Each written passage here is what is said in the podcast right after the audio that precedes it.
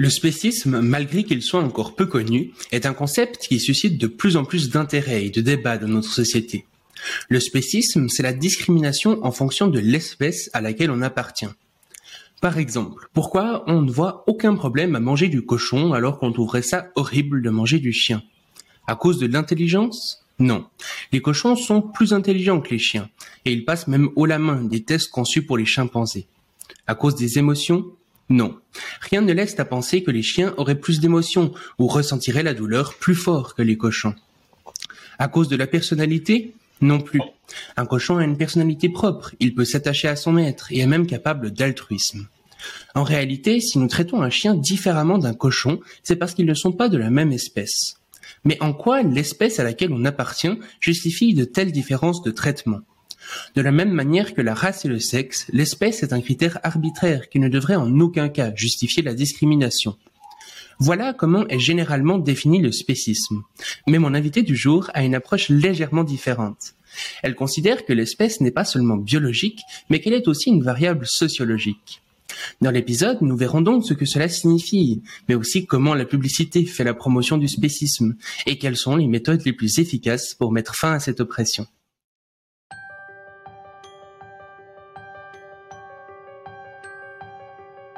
Bienvenue sur le Futurologue Podcast, le podcast pour comprendre les enjeux de demain. Salut Axel et bienvenue dans le podcast. Merci pour l'invitation. Avec plaisir. Et du coup, pour commencer, est-ce que tu pourrais te présenter un petit peu, nous dire euh, ton parcours et puis ce que tu fais au quotidien?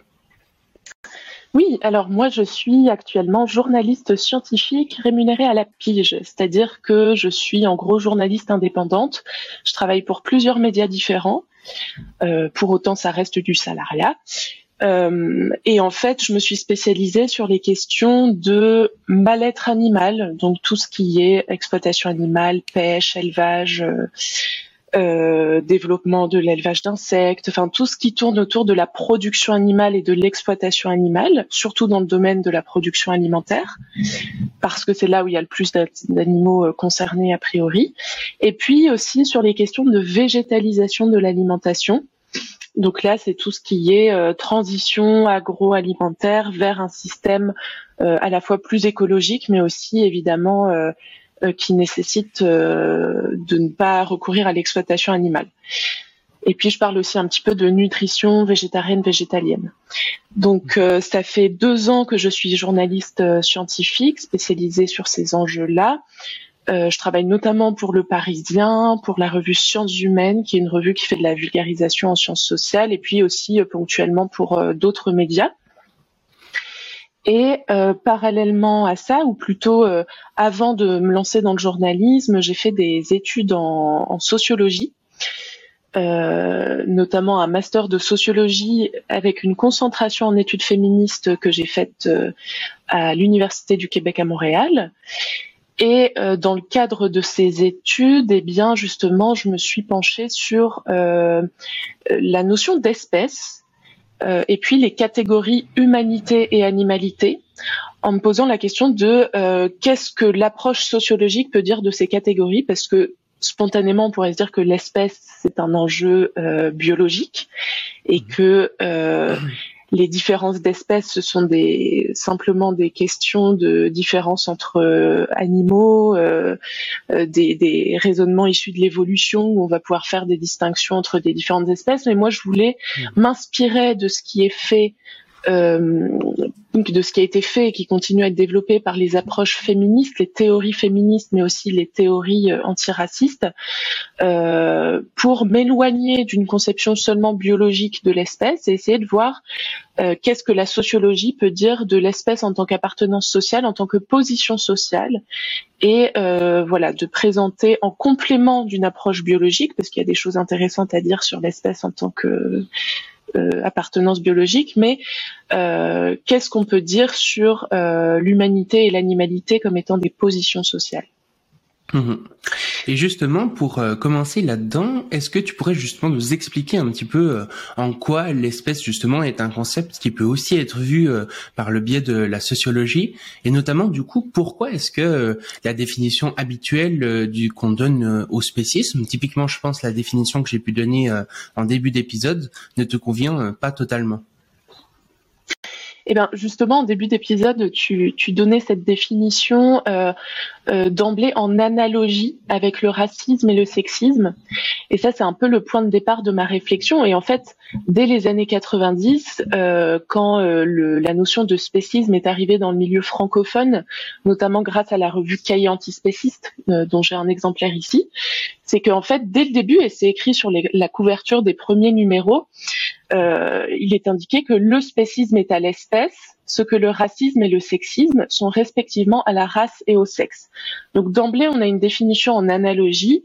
Où en fait, c'est très intéressant comme approche, hein, parce que l'idée, c'est de dire que on a à chaque fois affaire à une discrimination injuste, arbitraire, fondée sur un critère biologique, donc la race, le sexe ou, euh, ou l'espèce. Mhm. Donc moi, cette définition, je la trouve super intéressante, super valable et éclairante, mais euh, elle me laisse un peu sur ma faim parce que je trouve que la démarche analogique, elle n'a pas été poussée jusqu'au bout dans le cas du spécisme, parce que euh, d'un côté, on a, euh, comme je le disais, les théories féministes et les théories antiracistes qui se sont vraiment, ont vraiment questionné les notions de race et de sexe, les ont euh, travailler euh, justement euh, sociologiquement en disant bah en fait on, il faut pas voir le sexe et la race simplement comme des faits évidents, fixes, biologiques. Euh, en fait, il y a une construction sociale de ce qu'on entend par euh, les personnes, euh, les personnes noires, les, les, qu'est-ce qu'une femme, qu'est-ce qu'un homme, et en fait, on, on a, il y a toute une surdéfinition sociale de ce que sont ces appartenances.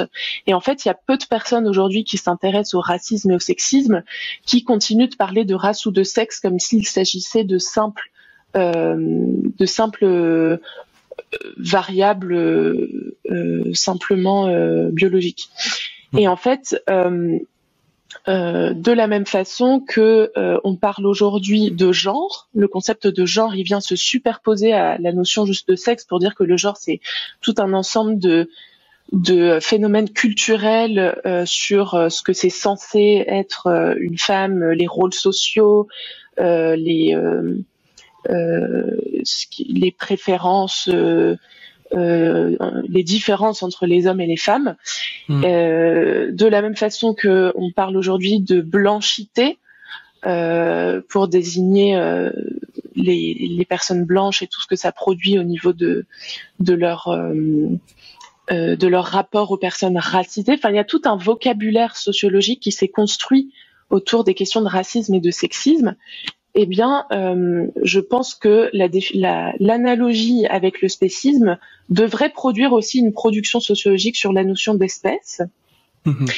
Et euh, qu'est-ce que ça pourrait donner une telle approche sociologique de l'espèce? Eh bien, c'est de dire que euh, l'humanité et l'animalité, ce sont véritablement des appartenances sociales qui se définissent d'ailleurs dans leurs relations antagonistes, c'est-à-dire que on a affaire à des classes sociales qui correspondent à des positions matérielles euh, euh, euh concrètes. Donc les conditions matérielles, c'est des, des, conditions de vie, hein, tout simplement. Euh, par exemple, on a typiquement les le fait d'être associé à l'animalité, c'est le fait d'être envoyé à un statut subalterne, c'est le fait d'être dans une position dominée et euh, de pas avoir accès à un certain nombre de privilèges qui, eux, sont associés plutôt à la position humaine, à l'idée de dignité humaine, le fait qu'on mérite des droits, une considération morale, un certain confort de vie, de ne pas vivre dans la misère, etc. Donc en fait, l'idée, c'est de dire que euh, les voilà, humanité, animalité sont des catégories sociales, des positions sociales, et il y a une production de l'espèce. Euh, dans le sens où l'espèce c'est pas juste un donné euh, de la nature, quelque chose d'évident, de fixe et de stable. Euh, il y a une production sociale de ce qu'on entend par humanité et animalité. et aussi ce qui implique que les frontières entre humanité et animalité ne sont pas fixes.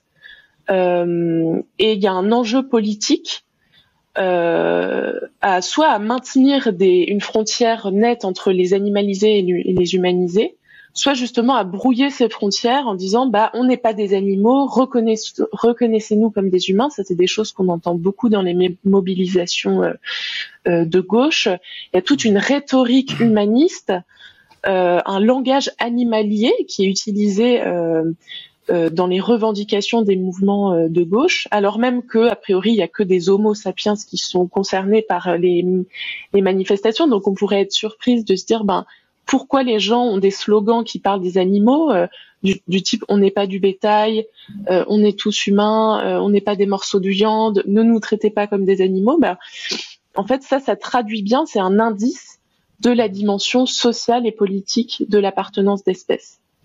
Mhm. Euh, oui, parce que finalement, ça aurait pas tellement de sens que euh, des euh, Homo sapiens sapiens se revendiquent humains si l'espèce était uniquement biologique. Quand des gens disent on est des humains, ne nous exploitez pas ou ce genre de choses, bah quelque part, c'est justement pour dire on veut faire partie de la catégorie des, des humanisés d'un point de vue plus sociologique que biologique, parce que d'un point de vue biologique, évidemment que c'est des humains. Tout à fait. Euh, c'est pour ça que cette rhétorique humaniste euh, est un indice euh, de, la dimension sociale, sociopolitique de, de l'espèce. Et, mais souvent, en fait, les, les groupes sociaux qui mobilisent cette rhétorique humaniste ne le font pas consciemment. Elles ne vont pas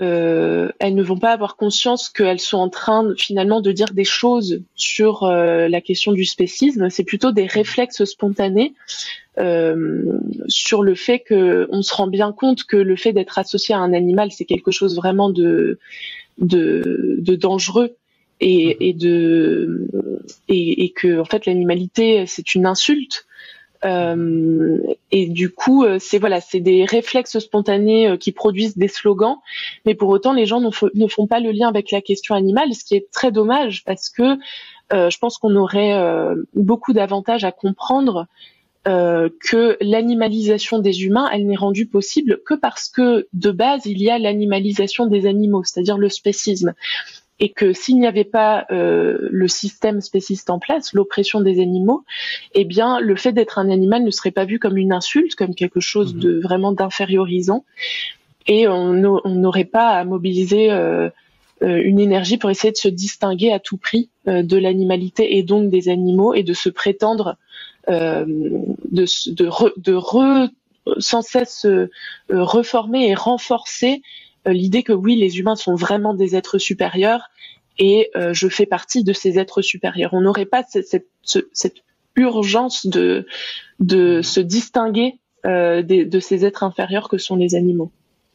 Oui, et d'ailleurs, on voit que par exemple, beaucoup d'insultes sont des euh, des choses liées aux animaux. Par exemple, ah ouais, t'es un chien, t'es une chienne, t'as une mémoire de poisson rouge, ou ce ou ce genre de choses qui euh, qui sont euh, des insultes euh, à base d'animaux. Et donc ça montre à quel point justement même dans notre langage finalement on a tendance à rabaisser comme ça les, les animaux. Et oui. ouais en fait même est-ce que quelqu'un tu dirais par exemple à quelqu'un qui dirait d'accord ben je suis d'accord avec toi mais par exemple est-ce que c'est pas normal finalement qu'on animalise les animaux? Euh, c'est ça, ça paraît euh, qu'on animalise les humains, bon d'accord, alors euh, ça il faut plus qu'on le fasse, mais animaliser les animaux, ça paraît ça paraît logique. Ouais. Euh, juste avant de répondre à cette question, je voudrais mentionner au sujet des insultes et du mépris des animaux qu'il y a un excellent livre qui est sorti à ce sujet qui s'appelle Le mépris des bêtes, mmh. qui a été écrit par Marie-Claude Marsolier et euh, c'est vraiment un livre qui va décortiquer tout le langage, le lexique, les, les insultes autour de, euh, enfin, comment le spécisme se, traduit dans le langage, ne serait-ce que le terme bête, euh, c'est c'est c'est quelque chose de très répandu dans le langage, mais qu'il faudrait questionner. Mais du coup, pour pour revenir à cette euh, cette idée d'animalisation des animaux, qui est un terme un peu intrigant, un peu bizarre, euh, en fait, c'est vraiment sur là où ça se joue, c'est sur la ce qu'on entend par euh, par animaux et ce qu'on entend par humains, en fait. Parce que dans le sens courant, on, on ce qu'on entend par animal ne fait pas débat. Enfin, c'est d'une évidence euh, totale. Les animaux, euh, chacun est capable de les reconnaître. On sait distinguer euh, une girafe d'un cochon, d'une truite. Enfin, il n'y a pas de débat. Ça paraît totalement transparent. mais là où, justement, là où je veux apporter un peu de nuance, c'est d'essayer d'ajouter une couche d'interprétation du terme animal dans sa dimension sociopolitique. Et en fait, euh, pourquoi je pense qu'on peut parler d'animalisation des animaux, c'est parce que pour moi, l'animalisation, c'est un processus social, quelque chose de dynamique, qui se, qui se, qui a une histoire, qui euh, se déploie différemment en fonction des contextes et des lieux, qui, qui, euh, qui se met en place concrètement par des rapports sociaux, par des institutions, par une organisation sociale. Et en fait, actuellement, moi, je pense que les animaux sont animalisés, par exemple, par l'élevage. Euh, depuis la fin de la Seconde Guerre mondiale, il y a eu une intensification de la production animale, avec euh, notamment l'aide de la zootechnie et de la pharmacologie, en fait, où, où on a des instituts techniques euh, de recherche en agriculture qui ont euh, fait en sorte fait en sorte d'optimiser la production de viande euh, à, à, travers par exemple l'optimisation des des des souches euh, génétiques des animaux élevés où on va essayer de de faire une sélection euh, génétique des animaux pour qu'ils grossissent plus vite et qu'ils produisent plus de chair euh, avec la même quantité de nourriture par exemple mmh. et donc il y a eu tout un euh, toute une intensification euh, de la production animale qui fait que euh, les animaux aujourd'hui sont vraiment conçus pour produire de la viande. Les, animaux sont faits pour bah, sont faits pour être mangés. C'est véritablement leur fonction, la fonction à laquelle on l'a assigné. Et ben tout ce processus de zootechnie, de production animale, d'optimisation de la production de chair animale, pour moi, ça renvoie on peut qualifier ça d'animalisation des animaux, c'est-à-dire on les réifie, on les réduit à un statut d'objet, on en fait vraiment de la matière, et ça c'est un processus social euh, qui fait que euh, être un animal, euh, c'est une production sociale. Mmh. Euh, donc ça c'est un aspect de l'animalisation, mais euh, on pourrait et moi j'ai pris dans mon mémoire l'exemple précis de l'élevage parce que je trouve qu'il y a quelque chose de particulièrement fort dans le fait de faire des animaux des aliments et que il y a beaucoup de, de choses très très précises pour illustrer ça. Mais euh, on pourrait aussi défendre l'idée que l'animalisation, ça va être euh, euh, le fait d'accorder moins de valeur morale à la vie d'un individu. Et à, ce titre-là, on pourrait dire que les populations racisées en France et dans le monde sont animalisées, dans le sens où on considère que leur vie a moins de valeur, on va les associer à une sous-humanité euh, euh, et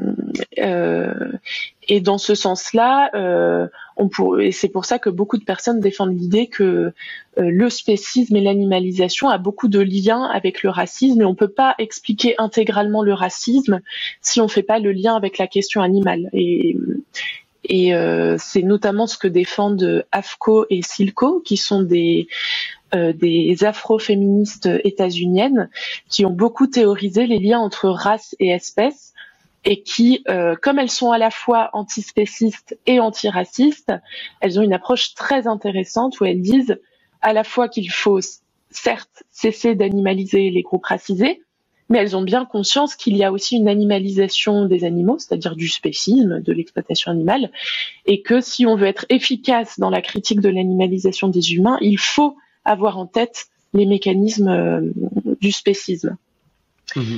Euh, donc voilà, en fait, elles défendent ce qu'elles appellent le black veganism. C'est un courant théorique euh, issu de la pensée noire des oppressions, qui est très fructueux et qui défend, de la même manière que je l'ai défendu dans mon mémoire, une approche sociale de ce que c'est que être un animal, être un humain, etc. Mhm. Oui, donc euh, comme tu le disais, en fait, le terme spécisme s'est construit à la base euh, par analogie avec euh, le sexisme et le racisme, sauf qu'aujourd'hui, le sexisme et le racisme ne considèrent plus seulement les, les, sexes et les races comme étant des choses biologiques, mais comme étant aussi des phénomènes sociologiques. Donc on a inventé genre et puis racisé. Et bien tu dis, les animaux, c'est pareil, on devrait parler de humaniser et de d'animaliser quoi. Et euh, d'ailleurs, je pense que d'un point de vue euh, biologique pur, finalement, on a tendance à s'imaginer que euh, bah, les espèces en biologie, c'est vraiment des boîtes très claires qu'on sait très bien classer, etc. Mais en réalité, c'est vrai que c'est même des choses souvent plus floues que ce qu'on pourrait penser. Par exemple, à partir de quand on dit que Homo sapiens sapiens est apparu? Est-ce qu'il y a eu vraiment tout d'un coup un Homo sapiens sapiens qui était radicalement différent des autres. Maintenant, ça s'est fait par euh, petits changements incrémentaux comme ça. Et finalement, l'endroit où on décide que tiens, ça crée une nouvelle espèce est aussi beaucoup, même d'un point de vue uniquement biologique, est aussi beaucoup plus euh, arbitraire que ce qu'on pourrait penser finalement. Les espèces mmh. sont surtout des, les espèces biologiques sont surtout des, des boîtes euh, qu'on invente, qu'on pose sur un vivant euh, infiniment complexe pour pouvoir euh, pour pouvoir euh, étudier, etc. Je, pense que c'est une bonne chose. Hein, ça nous aide à, à, comprendre le vivant, à l'étudier, etc. Mais mais c'est beaucoup moins clair en tout cas que ce qu'on pourrait penser à prime abord, même d'un point de vue uniquement biologique. Et ça, ça renvoie à un débat très ancien en philosophie des sciences, qui est euh, la distinction entre une approche nominaliste de l'espèce et une approche réaliste de l'espèce, où en fait c'est exactement ce que tu viens de décrire. Euh, on a une tradition euh, issue d'Aristote qui avait une conception très fixiste et réaliste des espèces ou, d'autres catégories du vivant, euh, de la nature qui euh, voilà qui défendait l'idée que l'espèce est une sorte de moule intérieur, c'est quelque chose euh, qui existe bel et bien et qui va produire des essences et qu'il y a une forme de les espèces, les différentes espèces ont toujours été existantes en tout temps, en tout lieu, elles sont toujours déjà là, versus une approche plutôt de type darwinienne, qui est l'approche nominaliste, qui dit qu'en fait les espèces, ce sont des termes qu'on a mis pour des raisons euh, pratiques, pragmatiques, qu'on a collés sur le vivant. Euh, et qui donnent une illusion de d'essence et de distinction euh, nette entre les espèces, alors qu'en fait c'est juste un outil pour pouvoir parler un peu plus facilement de ce qu'on observe dans la nature, alors que la nature c'est quelque chose de gradualiste, absolument pas fixiste, etc. Donc euh, à ce sujet, je, je recommande un, un, super texte de David Olivier qui est paru dans les cahiers antispécistes il y a très longtemps maintenant, qui s'appelle Les espèces non plus n'existent pas qui est une référence à la question des races, où on dit souvent que les races n'existent pas. Eh bien, David euh, Olivier, euh, euh, il dit bah, pour la même raison qu'on dit que les races n'existent pas, eh ben on devrait tirer la même conclusion sur les espèces et dire que les, les espèces n'existent pas. C'est un, vraiment un excellent texte qui revient sur euh, ce débat entre nominalisme et réalisme. Hmm. Et il y a aussi Jean-Jacques Kupiec, qui est un spécialiste de l'évolution biologiste, qui a écrit un très bon texte sur le qui qui restitue l'histoire l'histoire de, l'appréhension euh, aristotalicienne très essentialiste versus l'approche darwiniste beaucoup plus euh, euh, qui correspond beaucoup mieux à ce qu'on sait scientifiquement sur l'évolution des espèces. Mhm. Oui, je, je, pense que si le monde avait complètement intégré ce qu'avait dit Darwin, il serait très différent de ce qu'il est aujourd'hui. Je trouve ça très impressionnant de, de, voir justement que ça remonte à quand même très loin cette remise en question de ce dont on mm. parle ici et ça peut paraître euh, un peu bizarre, un peu peut-être euh, contre la biologie, etc.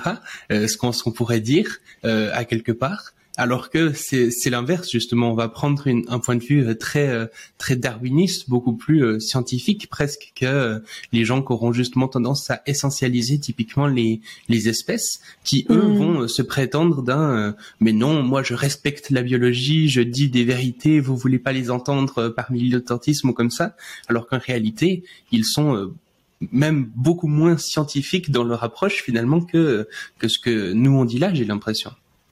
Oui, et à ce sujet, j'aurais peut-être deux choses euh, à dire. C'est que, euh, en fait, on a, on a spontanément euh, une tendance à, à avoir des essences un peu partout. On a des billets essentialistes euh, spontané. Donc c'est pas c'est pas une question de, manque de d'intelligence ou de rationalité ou, quoi.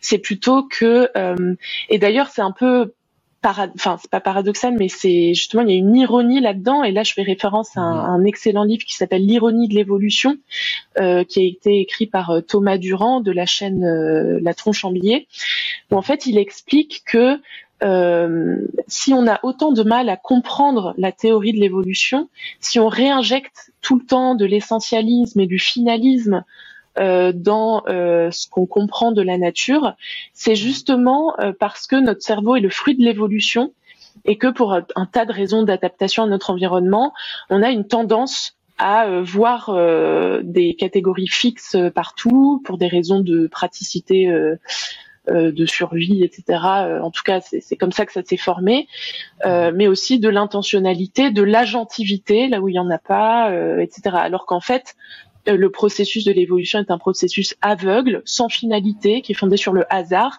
Et ça, en fait, c'est des choses qu'on a beaucoup de mal à intégrer en tant qu'individu semi-rationnel et optimisé pour des choses qui ne sont pas la compréhension scientifique. Mmh. donc, en fait, ouais, le, ce livre-là explique très très bien euh, à la fois ce que c'est que l'évolution parce que en fait il y a beaucoup d'incompréhension là-dessus et pourquoi on a autant de mal à comprendre ce que c'est.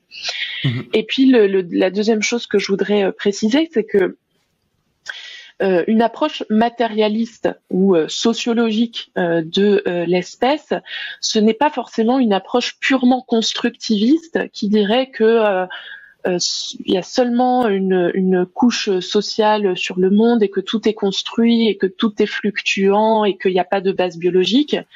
Euh, moi, j'aurais plutôt tendance à défendre l'idée qu'on est à la fois 100% des êtres euh, sociaux, mais aussi 100% des êtres issus de l'évolution, et que c'est pas c'est pas soit l'un soit l'autre et qu'on peut très bien euh, faire euh, cohabiter et qu'on devrait par euh, rigueur et honnêteté intellectuelle faire cohabiter le fait qu'on est des êtres de chair et issus de l'évolution que par exemple il y a du dimorphisme sexuel qui s'observe dans le monde animal mais que pour autant on est aussi des êtres qui, sont constamment traversés et qui surinterprétons tout par du culturel, du social, du politique, etc. Tout à fait. Et donc, euh, à partir de cette définition euh, euh, sociologique de l'espèce, cet ajout de, la sociologie là-dedans, ça, ça crée une question qui, d'un point de vue, disons, militant, de comment arriver à défaire justement cette société spéciste, eh ben, c'est que finalement, il suffirait pas de comprendre pourquoi le spécisme est complètement illogique d'un point de vue philosophique pour euh, que ça cesse. Euh, en, quoi justement euh, le fait de faire comprendre que le spécisme est illogique ne sera pas suffisant selon toi? Eh ben parce que pour moi le, spécisme n'est pas dû à une erreur de raisonnement. L'exploitation animale, elle n'existe pas parce que les gens n'auraient pas compris que l'espèce est un critère arbitraire de considération morale je trouve que ça, a beaucoup d'utilité de sens de pouvoir aligner les arguments logiques euh, qui font une distinction sur qu'est-ce qu'un critère arbitraire de considération morale, qu'est-ce qu'un critère pertinent de considération morale. Ça, c'est des choses passionnantes et, euh, qui ont été développées avec beaucoup de rigueur euh, dans le champ de la philosophie morale. Pour autant, au niveau de la lutte politique, au niveau de l'efficience, l'efficacité des stratégies, je pense que euh, ça serait mal utiliser nos ressources que de trop se focaliser sur le fait de, de démonter euh, les arguments euh, pro exploitation animale. Parce que et d'ailleurs on le constate souvent en tant que militant c'est que si on si on essaye de de d'avoir une discussion avec quelqu'un qui défend le spécisme l'exploitation animale, on se rend vite compte que si on démonte un argument, en fait, il y en a 12 derrière qui vont prendre le relais. Euh, et en fait, il y a une succession comme ça euh, d'arguments plus ou moins valables. Et c'est peut-être trop leur accorder de crédit que de parler d'arguments, souvent. C'est plutôt des, des, des, des, éructations spontanées de, de, de, défense idéologique pour ne pas changer ses habitudes, en fait. Euh, et en fait, euh, pour moi, ça traduit bien euh, que fait tous ces pseudo-arguments, ils sont là pour protéger une position sociale, pour protéger un confort matériel, pour protéger finalement des privilèges, et que on aurait plutôt intérêt à s'attaquer aux structures qui produisent ensuite ces réactions de défense idéologique, parce que pour moi, l'exploitation animale, c'est certes une discrimination, des préjugés, des, de l'ignorance sur euh, le fait que les animaux sont des êtres qui souffrent, etc.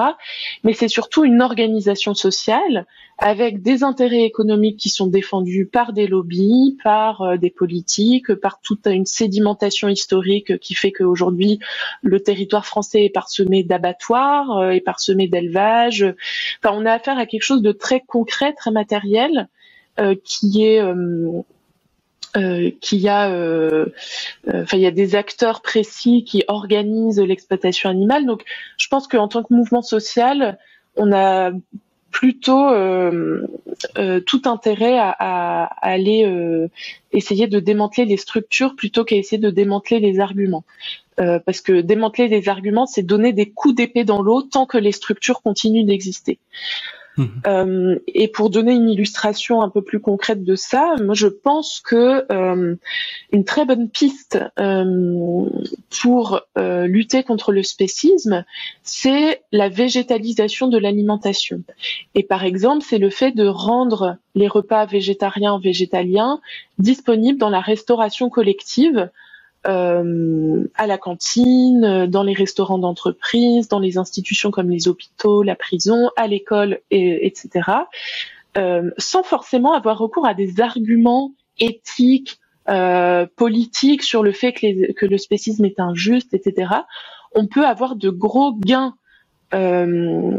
stratégiques, enfin de gros gains euh, euh, pour lutter contre l'élevage, sans forcément convaincre les individus au cas par cas qu'il faut que pour des raisons éthiques ils réduisent leur consommation de viande. Et hum, D'autant plus que euh, les gens auront plus de facilité à accepter les arguments de l'éthique animale euh, que au quotidien, ça sera facile pour eux de se passer de l'exploitation animale. Tandis que si vous pouvez pas facilement manger végétarien équilibré à un prix raisonnable, euh, facilement et sans vous faire stigmatiser euh, au quotidien, si vous n'avez pas accès à ça, ça va être très difficile euh, dans votre fort intérieur de vous persuader que c'est ça que vous devriez faire parce que c'est inconfortable, ça crée une dissonance entre vos possibilités matérielles d'appliquer les principes de l'éthique animale en acte et euh, ce que vous pensez en termes de d'éthique, de, conviction, etc. Donc si on pouvait faciliter le fait d'être solidaire envers les animaux en ne les mangeant pas, eh ben les gens auront plus de facilité à accepter les arguments de euh, la solidarité animale et de l'antispécisme. Hmm. Euh... Et puis je pense aussi que quand euh, un antispéciste, par exemple, va parler avec euh, quelqu'un qui mange de la viande, bah peut-être la personne qui mange de la viande va se sentir attaquée personnellement finalement, parce que il, aura l'impression qu'on attaque justement ses habitudes, ses façons de faire, etc. Que finalement on, on lui dit que ce qu'il fait est immoral. Et si justement il n'y a aucune nécessité euh, à manger euh, de la viande ou euh, d'autres produits issus de l'exploitation animale, que c'est extrêmement facile d'aller vers autre chose, ou bien même que on le fait beaucoup moins au quotidien parce que, bah, par exemple, imaginons qu'il y a de la de la viande cultivée qui coûte moins cher et puis que beaucoup de gens commencent à manger cette viande cultivée, et ben alors beaucoup de gens, je pense, pourraient beaucoup plus facilement accepter les arguments antispécistes parce qu'ils n'auront plus cette réactance puisque au quotidien ils ont plus grand chose à justifier, ils ont plus ils ont plus l'impression qu'on attaque leur habitude parce que leur habitude n'est plus de, de manger et d'exploiter des, des animaux.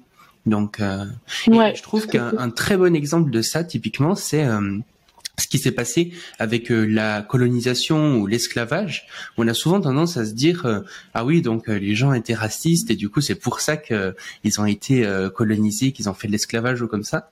Alors qu'en réalité, bah, c'est un peu construit dans, dans le sens inverse. Où on a vu, on a on a pris les ressources, on a asservi d'autres peuples, etc. Et puis ensuite, on a créé un petit peu le, racisme, une idéologie qui vient justifier ça, quoi, euh, pour euh, servir nos intérêts, pour servir nos privilèges. On a inventé le, racisme pour euh, pour justifier ça. donc, ouais, l'idée du coup, c'est de dire effectivement que le, racisme, c'est une idéologie qui sert à justifier ce qu'on a fait et non pas l'idéologie à la base qui ensuite crée les les positions matérielles, quoi. Oui, et ça, ça a été très, euh, ça a été magistralement euh, expliqué, euh, bah, évidemment par toutes les productions antiracistes, etc., mais notamment par Colette Guillaumin, mhm. qui est une, une sociologue féministe, matérialiste, qui est décédée en 2017, mais qui a vraiment contribué à cette idée que que la, le race, enfin que les, les, intérêts économiques et le, le, racisme en tant que rapport social a précédé l'idée de race. C'est exactement ce que tu viens d'expliquer. et de la même façon, on pourrait dire que le spécisme en tant qu'organisation sociale a précédé euh, l'idée d'espèce ou en tout cas les catégories euh, de qu'est-ce qu'un humain, qu'est-ce qu'un animal, l'animalité en tant qu'insulte. Enfin, euh, si euh, s'il y a des différentiels euh, de statut entre humains et animaux, c'est aussi parce qu'on a créé les dominés et les dominants, tout simplement. Mhm. Et d'ailleurs, il y a pas mal d'experts, je pense notamment à Jean-Marc Jancovici, qui euh, disent que l'esclavage se serait euh, beaucoup plus en réalité arrêté de par le fait qu'on ait euh, eu de l'énergie à profusion et donc finalement avoir un esclave c'était quelque chose euh, qui devenait euh, plus coûteux que d'avoir euh, ben, du, du, charbon et des machines quoi et donc c'est en partie plus pour ça qu'on a arrêté l'élevage que par un réel combat des idées ou le fait qu'on trouve ça scandaleux, etc. Ça, c'est plutôt des choses qui sont venues peut-être un peu par après. Alors, je pense qu'il y a quand même une importance d'attaquer les idées, etc. Mais en tout cas, c'est vrai que du coup, ça donne, ça donne enfin si ce truc de l'esclavage euh, est vrai, euh, que c'est euh, surtout par abondance énergétique qu'on l'a qu'on l'a perdu, ben effectivement ça implique de, grandes de grandes choses, je pense, pour le mouvement antispéciste. Oui, et je voudrais préciser une, dernière chose là-dessus, c'est que parfois quand je mets l'accent sur l'approche comportementale, enfin le changement comportemental, typiquement par la l'accès à des repas végés, plutôt que sur la lutte idéologique, euh, on va me quand même me rappeler que c'est important, euh, la lutte des idées, la lutte culturelle et tout, et je suis fondamentalement d'accord, mais c'est plutôt une question euh, d'allocation de nos ressources entre différentes stratégies. Mmh. et d'essayer de d'optimiser tout ça pour avoir le plus de résultats en termes de gains et d'impact. Et donc voilà, c'est l'idée, c'est de pas tout miser sur une approche totalement dénuée d'idéologie parce que ça servirait à rien de rappeler que le spécisme est injuste. En fait, c'est très important de mener ce combat, euh, euh, ce combat des idées et, de parler d'éthique, et, etc. Euh, mais c'est plutôt qu'une fois qu'on a compris que les comportements influencent beaucoup les idées, euh, hmm. que on peut démultiplier notre impact en jouant sur les comportements. Euh, c'est plutôt de, dans ce sens-là que je défends et que je mets en avant une approche euh, comportementale euh, du changement. Mhm. Oui, on peut penser que dire que le spécisme est illogique est quand même euh, important parce que ça va euh, permettre aussi de, de convaincre, de persuader des gens qu'il faut finalement euh, abolir ce système et donc augmenter aussi la taille des ressources, augmenter les gens qui seraient prêts à s'investir, à militer ou ce genre de choses. Et puis D'ailleurs, pour reprendre l'exemple du racisme, etc., on voit qu'aujourd'hui, par exemple, les rapports euh, d'esclavage, par exemple, sont en tout cas beaucoup moins présents ou n'existent quasiment plus. Mais pourtant, le racisme continue de, perdurer dans nos sociétés euh, occidentales, etc. Donc ça montre que même une fois qu'on a perdu un peu cet aspect plus matériel, il reste quand même l'aspect idéologique. Enfin, je sais pas si c'est une bonne grille de lecture ou si tu penses que ce que j'ai dit là euh, n'est pas correct. Alors moi je pense qu'il continue d'avoir des rapports matériels euh, racistes. Euh, c'est, certes l'esclavage, le commerce triangulaire tel qu'il a, tel qu'il a été organisé tel qu'on le décrit parfois dans les manuels euh, d'histoire et tout, euh, n'existe plus sous la même forme. Pour autant, je pense qu'il y a eu une transformation des rapports sociaux de race euh, qui fait que aujourd'hui on a le néocolonialisme, on a euh, mmh. un racisme crasse euh, en France, dans la France contemporaine. Il y a le rapport, en fait, il y a une modification, une, une transformation dynamique des, des rapports euh, raciste qui fait qu'on a encore une base matérielle extrêmement présente euh, sur ces aspects-là. Mhm. Mais en fait, l'aspect idéologique aussi se modifie en fonction de sa base matérielle et, mhm. et euh, tout ça, c'est des choses qui sont très très bien analysées par les théories antiracistes. Euh, et puis aujourd'hui, ça se mêle beaucoup aux questions euh, d'islamophobie. Euh, enfin, ouais, le, on est loin d'avoir aboli le racisme et les, les, rapports sociaux d'exploitation. Ouais. Oui, tout à fait. C'est pas ce que je voulais laisser sous-entendre non plus. Ouais. Je suis tout à fait d'accord avec toi. Et un, un, autre, une autre conclusion qui peut être tirée de ça, c'est quelque chose qui peut paraître étonnant peut-être ou pas, c'est que le spécisme finalement doit être, euh, enfin l'antispécisme doit être un mouvement euh, autonome, comme ah d'ailleurs l'ont été euh, certaines autres luttes finalement par le, passé. Oui. alors ça, c'est un gros enjeu stratégique aussi pour le mouvement antispéciste, c'est que à l'heure actuelle, on continue euh, d'être euh, un peu l'angle mort euh, de la gauche, c'est-à-dire que les gens vont volontiers reconnaître que le bien-être animal c'est important, qu'il faut pas être cruel envers les animaux, qu'il faut manger moins de viande, etc. Mais euh, le, la question du spécisme ne va pas être reconnue comme un axe euh, de domination au même titre que le racisme ou le sexisme. On continue d'être vu comme une lutte secondaire euh, qui, par exemple, va sans cesse être rattachée à d'autres questions, par exemple le capitalisme ou l'écologie. Donc en mmh. fait, euh, la question animale ne va pas exister en elle-même et pour elle-même. On va plutôt parler, on va plutôt fustiger euh, le, euh, l'intensification de l'élevage, voilà. Et, et donc la priorité, ça serait de lutter contre le capitalisme et de cette façon, on va pouvoir lutter contre l'exploitation animale. Ou alors, très souvent, on va nous rattacher comme étant une sous-partie de l'écologie, par exemple. On mmh. va rattacher les animaux à la nature, à la biodiversité, à la sauvegarde des espèces, etc. Et euh, la question de la domination des humains sur les animaux, la question du spécisme, ne va jamais figurer comme un axe d'analyse valable en lui-même. Mmh. Euh, et euh, les gens ne vont par exemple pas, euh, quand je dis les gens, c'est les gens qui, les, les progressistes qui s'intéressent à la critique des rapports de pouvoir, ne vont pas concevoir l'humanité comme une catégorie dominante associée à, à l'exercice de privilèges.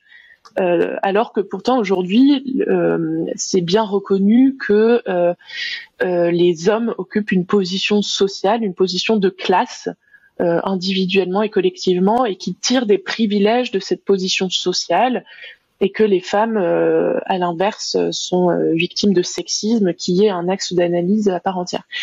Mais en fait, ce gain euh, de la lutte féministe, de pouvoir voir euh, l'exploitation patriarcale comme un axe d'analyse autonome par rapport à d'autres questions, ça n'a pas toujours été le cas. C'est le fruit d'une lutte acharnée de la part des féministes, hmm. euh, notamment qui ont travaillé dur pour avoir une autonomie par rapport aux analyses marxistes.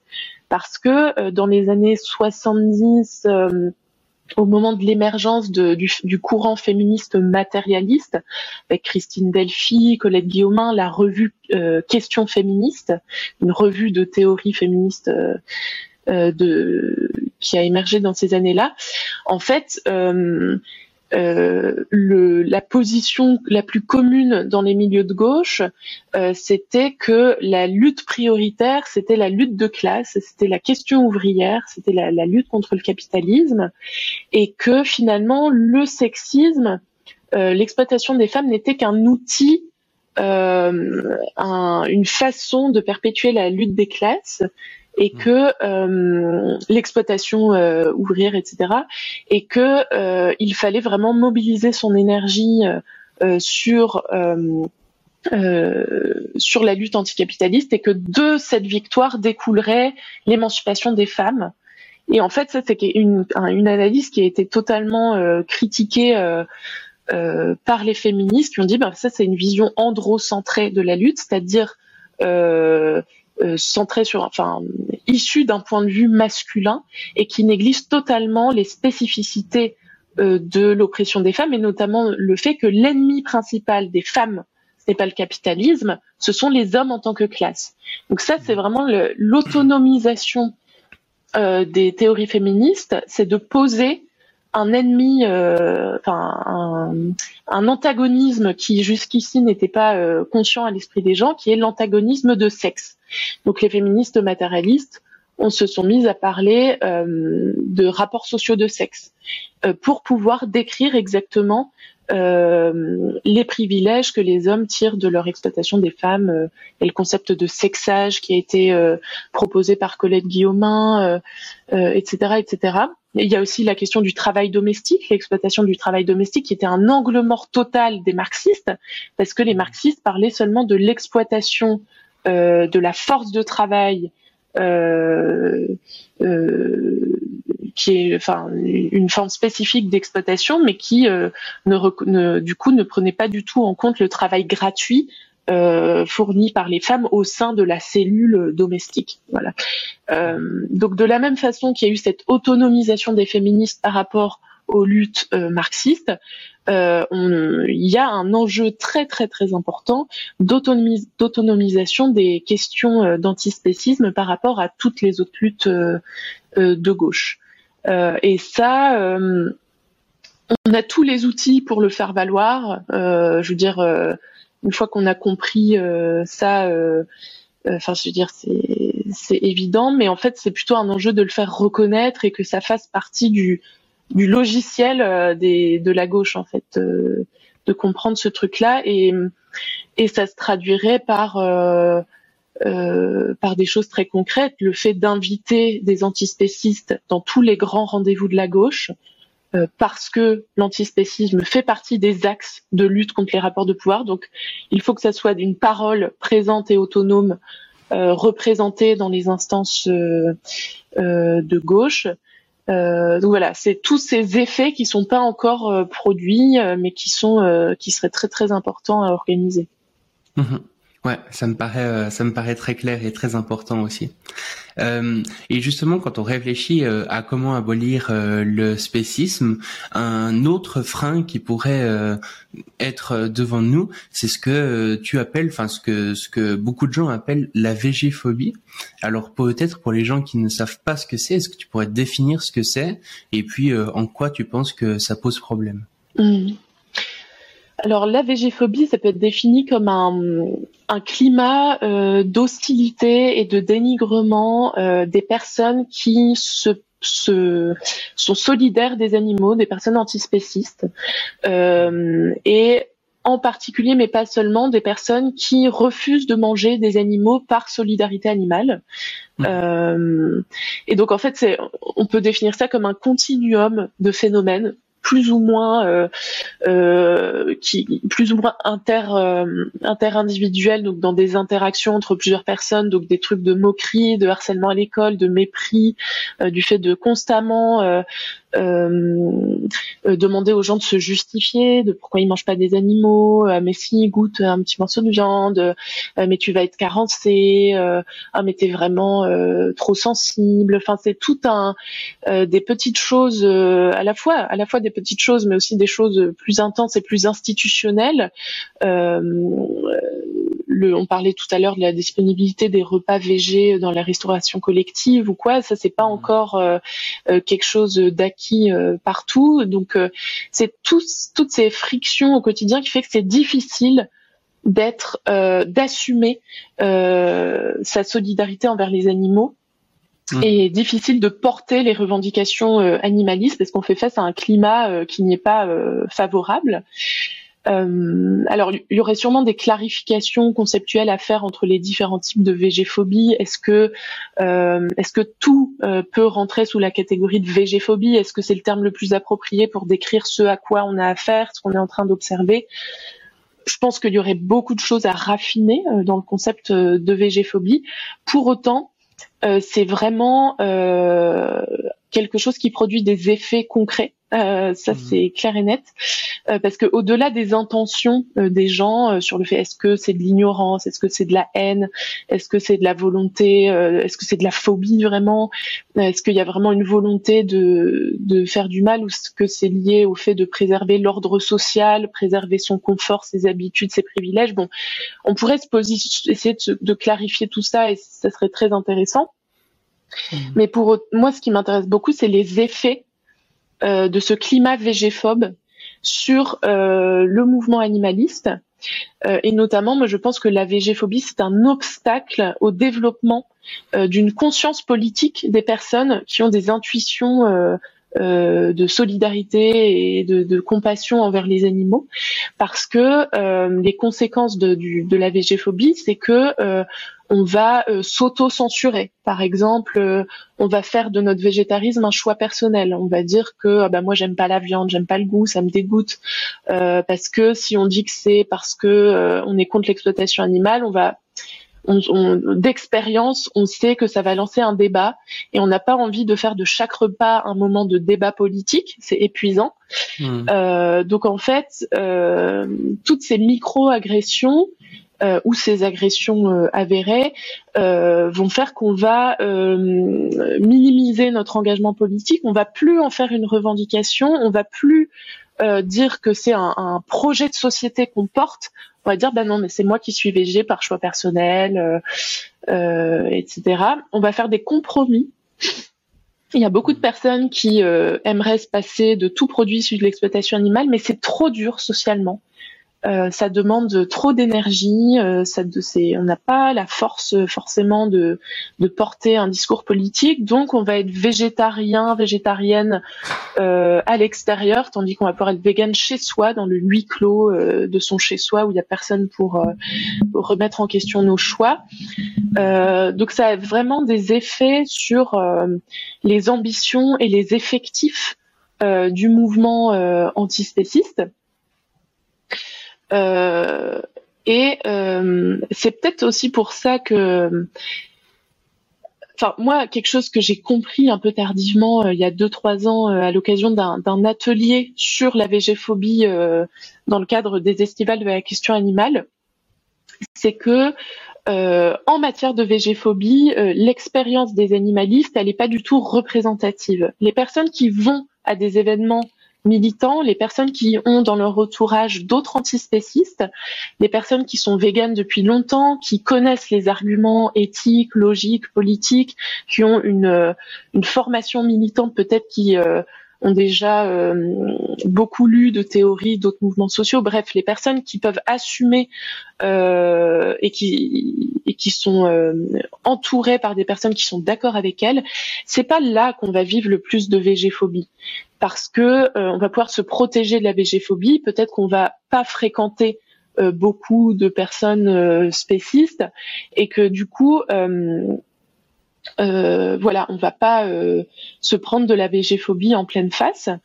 Et à mon avis, c'est pour ça que dans les milieux animalistes, paradoxalement, il va y avoir beaucoup de personnes qui défendent l'idée que la végéphobie, ça n'existe pas ou que vraiment faut pas exagérer.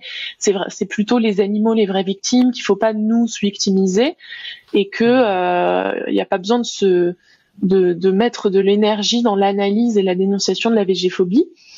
Euh, mais moi, je pense que les personnes qui se prennent le plus de végéphobie, c'est des personnes qu'on n'a jamais rencontrées, c'est des personnes qui ne viendront jamais aux estivales de la question animale. C'est peut-être des personnes qui vivent en milieu rural, euh, qui ont dans leur famille plein d'agriculteurs et d'éleveurs, euh, qui euh, dans leur milieu euh, familial au quotidien, ça serait inentendable de, de dire qu'on veut arrêter de manger de la viande. Euh, voilà, donc en fonction de notre position sociale, en fonction aussi de nos identités, de nos appartenances sociales, parce qu'il y a une dimension genrée aussi dans le fait de manger des animaux, ça peut être plus ou moins difficile d'assumer euh, notre solidarité animale euh, en acte, le fait de plus mmh. manger des animaux. Euh, euh, et sur ce côté genré, on pourrait, ça, mériterait plus d'études sociologiques, mais on pourrait se dire que c'est plus difficile pour les, les hommes de se dire VG parce que euh, comme il y a une injonction à la virilité euh, tout un poids, euh, une, surproduction de, ce que c'est que d'être un vrai homme. Euh, c'est beaucoup associé à la consommation de viande rouge, au fait d'être un être dominant, conquérant, maître de lui-même et, maître des autres, etc. Qui fait que si on est végétarien, on va être accusé de sensiblerie d'être un mec fragile. Il y a une insulte, une insulte anglo-saxonne qui est soy boy, Hmm. Soy boy, c'est homme soja, c'est le fait d'être efféminé, le fait de, défendre des causes progressistes, d'être pro-féministe, d'être végétarien, etc. Donc en fait, tout ça euh, fait que euh, c'est plus ou moins difficile euh, de porter un message animaliste et d'être végétarien. et du coup, voilà, le, moi je trouve ça assez fou de se dire que la végéphobie, elle touche des gens euh, qui sont pas dans les milieux animalistes et je dirais même, j'irais même jusqu'à dire que les personnes les plus victimes de végéphobie sont tellement impactées par la végéphobie que c'est probablement des gens qui mangent encore de la viande en fait. Hmm. Et c'est particulièrement, enfin c'est précisément parce qu'elles sont victimes de végéphobie qu'elles ne peuvent pas être végétariennes. Ou alors c'est des personnes qui ont essayé d'être végé mais qui ont recommencé à manger de la viande à cause de la pression sociale. Mm. Donc là, pour moi, il y a des conséquences en termes de puissance politique, en termes de conscientisation euh, de, euh, de des, enjeux de se mobiliser collectivement qui sont vraiment impactés euh, par le climat végéphobe. Mm-hmm. Oui, puis du coup, face face à tout ça, on aurait un petit peu envie de dire ben à quelque part d'être euh, solidaire avec euh, les autres animaux et de se dire bah oui mais du coup on est tous euh, on est tous des animaux un petit peu de la même manière d'ailleurs que dans la lutte antiraciste certains pourraient dire bah on est tous des humains quelque part et ce qui paraît tout à fait logique, à prime abord, on a envie d'être dans la même catégorie que les personnes qu'on défend. On voit pas pourquoi ces catégories existent. Et du coup, on va dire, bah, on est tous les mêmes à quelque part. Mais du coup, est-ce que le fait de, dire ça, on est tous des animaux dans l'antispécisme ou on est tous des humains dans l'antiracisme, est-ce que justement ça te paraît pertinent? Alors, c'est vraiment une super question, et mais juste avant d'y répondre, je voudrais euh, terminer sur le, la végéphobie parce que tu parlais d'être solidaire envers euh, les animaux et ça me fait juste penser que c'est important pour lutter contre la végéphobie d'être aussi solidaire entre animalistes hmm. euh, dans le sens de euh, oui de d'avoir un peu une conscience conscience conscience qu'on fait partie d'un mouvement politique qu'on a des revendications communes qu'on fait face à un climat d'hostilité euh, qu'on fait face à euh, un système euh, qui a tout intérêt à préserver le statu quo sur l'exploitation animale et qu'on n'est pas beaucoup à vouloir lutter contre ce système et donc ça vaut le coup de d'avoir une grande compassion, une grande, un grand soutien moral entre nous et de mm-hmm. pas peut-être d'éviter euh, de de enfin là je pense un peu aux questions de pureté militante de d'être parfaitement cohérent entre nos habitudes et nos convictions je pense qu'il faut un peu lâcher du lest sur les questions de cohérence individuelle pour plutôt eh ben faire front collectivement face au climat végéphobe pour être plus efficace dans notre démantèlement du, du système spéciste. Euh, mais du coup, effectivement, pour revenir à la, cette fameuse formule "on est tous des animaux", en fait, c'est à la fois vrai et faux. Euh, justement, et on va revenir encore une fois sur la distinction entre le biologique et le social, c'est que au sens biologique, c'est vrai, on est tous des animaux. Euh, les humains sont des animaux. Euh, euh et que et en fait ça c'est un peu l'approche classique du spécisme, c'est de dire que l'espèce au sens biologique n'est pas un critère de, distinction, ne devrait pas être un critère de distinction morale entre les individus. On est tous des animaux, il n'y a rien de particulier chez les Homo sapiens qui les placerait euh, au-dessus euh, euh, des autres animaux.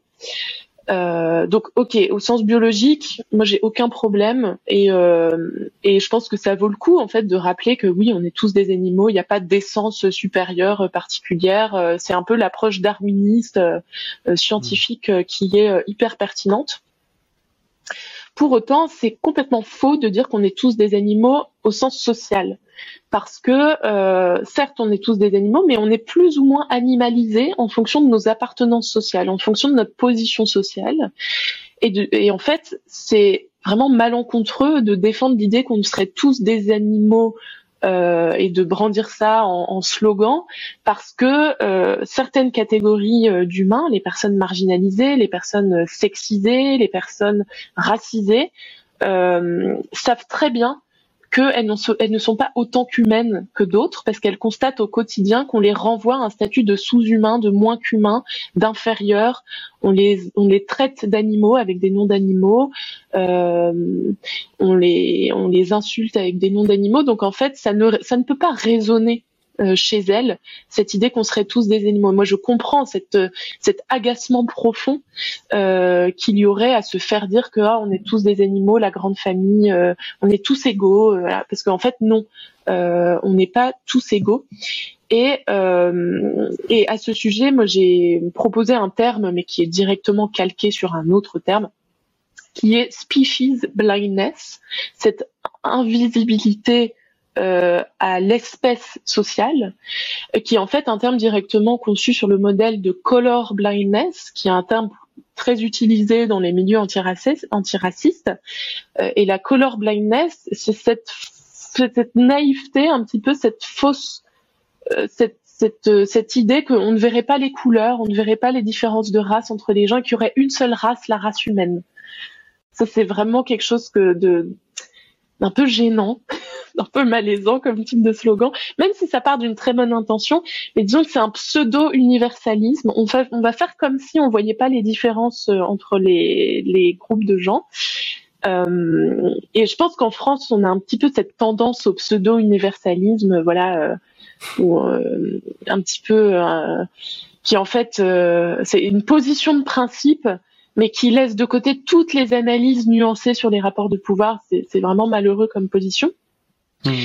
Euh, mais en fait, pour moi, cette naïveté, elle est rendue possible par une position privilégiée. on peut se permettre de dire qu'on est tous des animaux justement parce qu'on n'est pas soi-même animalisé.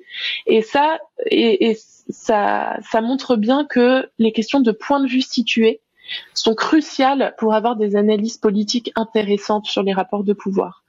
Euh, et en fait, quand on est quand on, essaye de produire une analyse générale, universelle, et, euh, et qu'on n'a pas compris euh, l'existence de rapports de pouvoir, et ben ça produit ce genre de maladresse politique de dire euh, on est on est tous des animaux, on est il y a une seule race, la race humaine, voilà. Hmm. Pour autant, moi je pense que ça vaut le coup. En fait, l'objectif quand même, c'est de pouvoir arriver à un stade où tout le monde où effectivement on est tous des animaux, il n'y a plus de distinction de classe euh, entre les animalisés et les humanisés, c'est un peu l'objectif politique, l'abolition de l'espèce euh, sociale, de la même façon que les, certaines féministes défendent l'abolition du genre, et qu'on puisse se dire effectivement oui, ça y est, on est tous des humains, on est tous des animaux. Euh, donc je pense que c'est un horizon, mais pour l'instant, euh, il faut être vigilant, vigilante dans la façon dont on mobilise ça, ou en tout cas, il faut clarifier le sens qu'on donne à animaux quand on utilise euh, ce genre de slogan. mais ça ne veut pas dire qu'aujourd'hui, on ne peut pas récupérer l'animalité et que notamment les personnes animalisées ne, peut, pourraient pas euh, revendiquer leur appartenance à l'animalité d'une façon positive, d'une façon revalorisante euh, de l'animalité en disant bah certes je refuse d'être assigné à un statut infamant d'animaux, je refuse d'être insulté d'un nom d'animal, mais pour autant euh, je refuse aussi qu'on de, de revéhiculer l'idée que les animaux seraient des êtres inférieurs et que c'est infamant d'être associé aux animaux. Donc le fait de cumuler une position d'animalisé avec une critique de l'animalisation, ça c'est vraiment le, je trouve le jackpot de l'analyse politique. On devrait avoir plus d'analyse de cette teneur-là, de cette finesse-là, de cette compréhension. Euh, mais ça demande d'être à la fois antispéciste euh, et euh, d'être capable de dépasser la rhétorique humaniste, pas seulement de rejeter l'animalisation, mais de s'émanciper de la rhétorique humaniste qui reproduit euh, le spécisme. Et il y a certaines euh, populations, certaines catégories sociales animalisées qui ont réussi euh, cette analyse politique-là. Et tout à l'heure, je parlais d'AFCO et SILCO.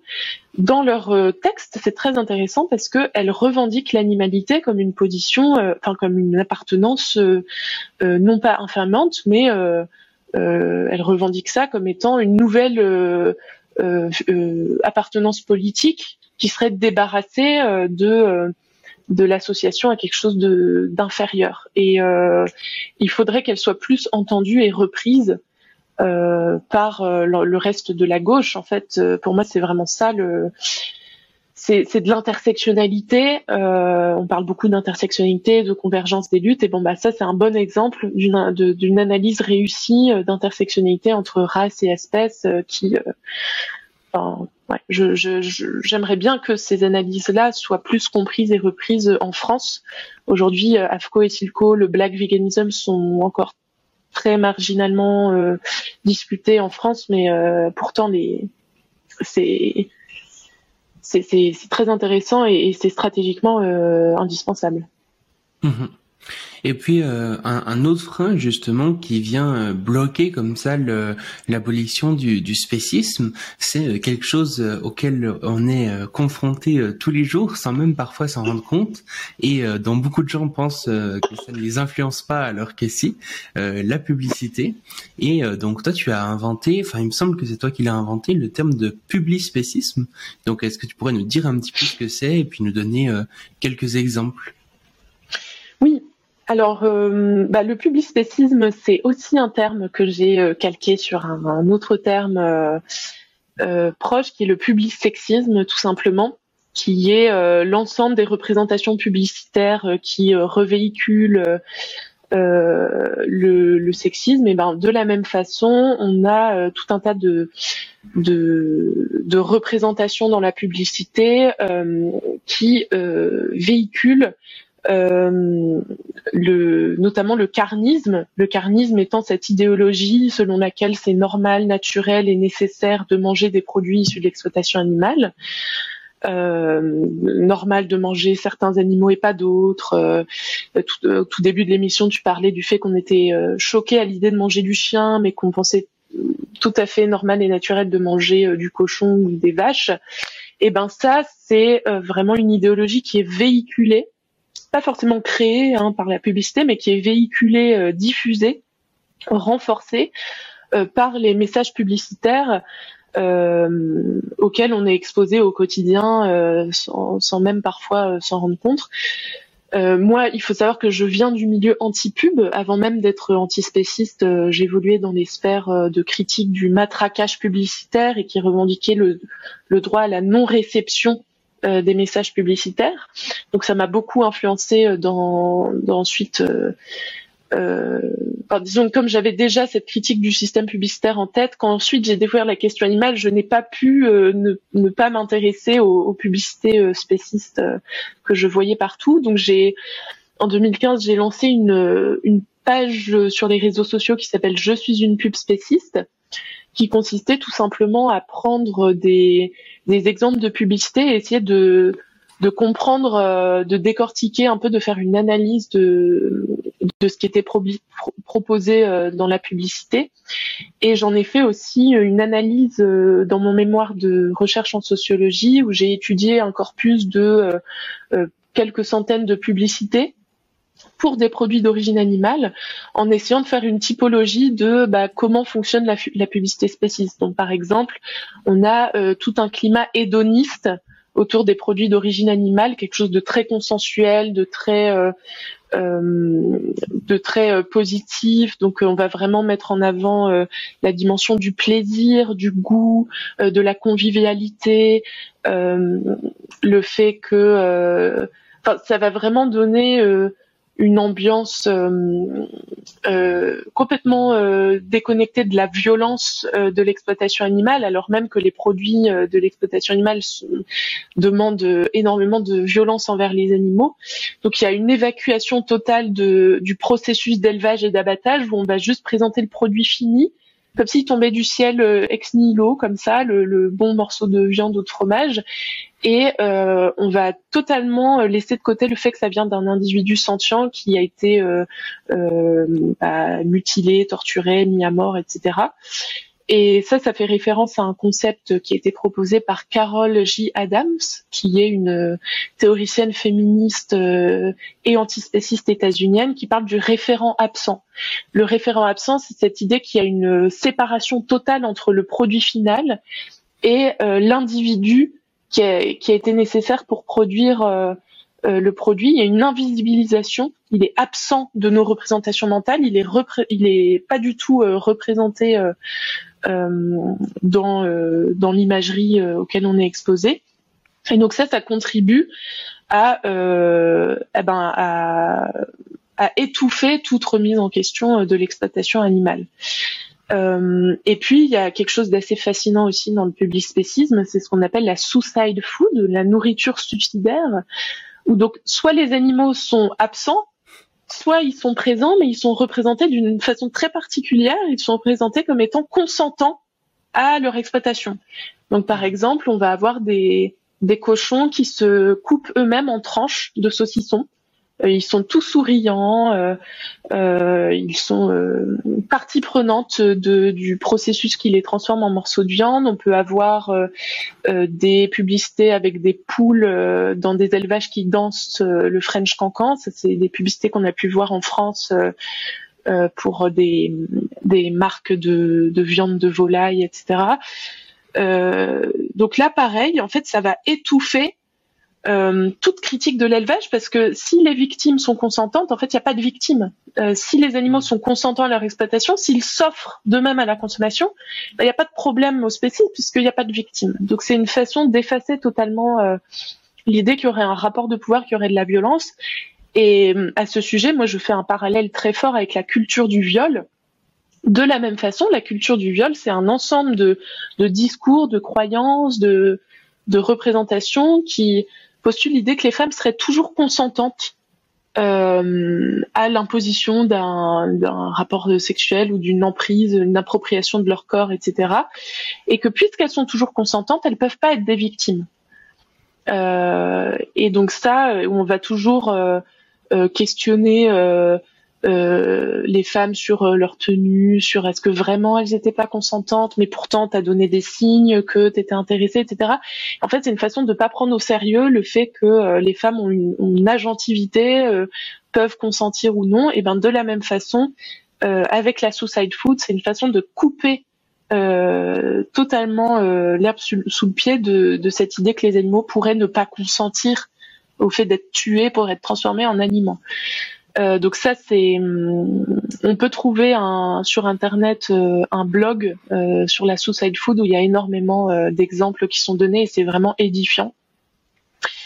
donc voilà, mais on parle là, on parle de représentation publicitaire parce que c'est particulièrement visuel, c'est particulièrement pour faire une analyse, c'est très c'est ça, ça nous permet de dire beaucoup de choses, mais je voudrais dire aussi que euh, la question de la diffusion du carnisme et du spécisme, elle passe pas seulement par la publicité, elle passe aussi beaucoup par les lobbies euh, les lobbies euh, agroalimentaires, les lobbies de l'élevage, les lobbies agricoles, euh, qui mettent en place tout un réseau d'influence pour justement faire en sorte que la réglementation protège leurs intérêts privés.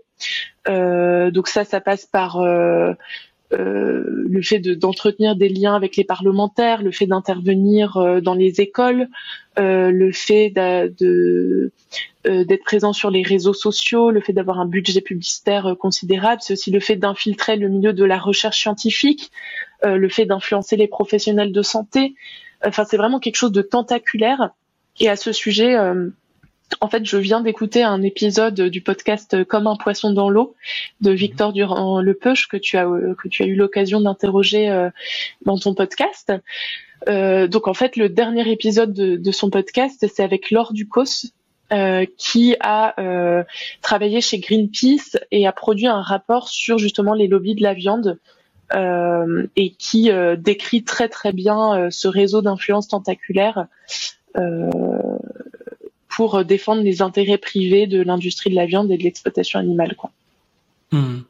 Ouais, c'est quelque chose qui est assez terrifiant et comme je le disais, je pense qu'un des gros problèmes quand on cherche justement à limiter ce, ce, genre de publicité ou même la publicité en général, c'est que beaucoup de gens vont croire justement être immunisés face à ça, euh, que ces messages ne vont pas les toucher, euh, que c'est pour les gens un peu stupides qui passent leur journée devant la télé et que eux vraiment c'est des humains euh, rationnels quoi, qui vont pas, qui vont quand même pas consommer des poulets parce qu'ils voient des poules danser le French Cancan, ça a vraiment aucun rapport. en réalité, bah si si si s'il y a ces publicités, c'est que ça marche quoi. Oui, mais de façon générale, c'est souvent un, mauvais move de penser qu'on est en dehors des statistiques ou en dehors des influences. c'est c'est rarement le cas. Euh, et en fait, euh, en fait, je parlais de matraquage publicitaire. C'est vraiment ça, quoi. En fait, c'est souvent alors c'est pas souvent, c'est pas toujours subtil la publicité, mais disons que euh, il y a quand même, c'est quelque chose. on est tellement exposé euh, qu'en fait on n'est même pas capable de, de restituer euh, tous les moments où on a été exposé à un message publicitaire et, euh, et euh, oui ça passe par les réseaux sociaux ça passe par euh, des contenus mais en fait ça passe aussi par des choses qui sont pas forcément formalisées sous la forme d'un message, d'une image, d'un slogan. C'est pas toujours sous ces formes-là. tout à l'heure, je parlais des lobbies. je parlais du fait qu'il y avait des réseaux d'influence auprès des parlementaires, auprès des professionnels de santé, auprès du monde scientifique, et ben en fait ça, ça a des conséquences ensuite sur les messages qui sont produits, les messages qui vont être euh, diffusés dans la presse, qui vont pas prendre la forme d'une publicité euh, au sens classique évident, mais euh, qui ont qui auront été biaisés euh, en faveur de l'industrie de la viande et que nous on va recevoir peut-être comme étant une information euh, neutre, fiable parce que ça viendra d'une euh, figure d'autorité, mais qui aura été influencée par par des, logiques de, lobbyisme de, des syndicats, des acteurs agroalimentaires, des organisations professionnelles qui défendent qui défendent la viande. Donc voilà, c'est c'est pas seulement, euh, comme tu disais, euh, voir euh, de la suicide food complètement cartoonesque et, et caricaturale et dire ah bah oui, je continue à manger de la viande à cause de ça. Non, c'est un réseau très subtil et, et c'est pour ça qu'il faut des gens qui sont capables de décortiquer ces logiques, ces logiques-là. Et donc je parlais du rapport de Laure Ducos, mais il y a aussi un super livre qui est sorti il y a quelques mois dans la collection Raison d'agir, qui a été écrit par deux sociologues et qui s'appelle Des lobbies au menu. Euh, comment l'industrie agroalimentaire euh, influence euh, le contenu de nos assiettes, quelque chose comme ça. Où là, c'est vraiment une cartographie, une analyse sociologique de des réseaux d'influence. pas seulement de l'industrie de l'exploitation animale, hein, mais de tout ce qui est production agroalimentaire. Et c'est édifiant quoi. Et et, euh, c'est très complexe dans le sens où euh, on peut pas réduire ça à quelques acteurs. C'est des réseaux d'influence vraiment complexes. Ouais. Mhm. Et puis Quelque chose qui est souvent aussi utilisé euh, à l'encontre euh, de euh, l'antispécisme, c'est ce qu'on appelle du coup l'interventionnisme, le fait de pouvoir aider comme ça les animaux sauvages, de dire que bah, finalement oui, il faut cesser l'exploitation des animaux, cesser l'élevage, etc. Mais que les animaux sauvages aussi sont sentients, eux aussi souffrent et qu'on pourrait les aider. Et donc, euh, toi, tu as une euh, approche assez euh, intéressante, je trouve, de cette question, parce que souvent, on va dire, mais du coup, pourquoi est-ce que vous voudriez aider les, animaux sauvages? Et toi, tu dis que finalement, la question la plus pertinente à se poser, c'est plutôt comment? Du mmh. coup, pourquoi est-ce que tu penses qu'il faut se demander comment plutôt que pourquoi?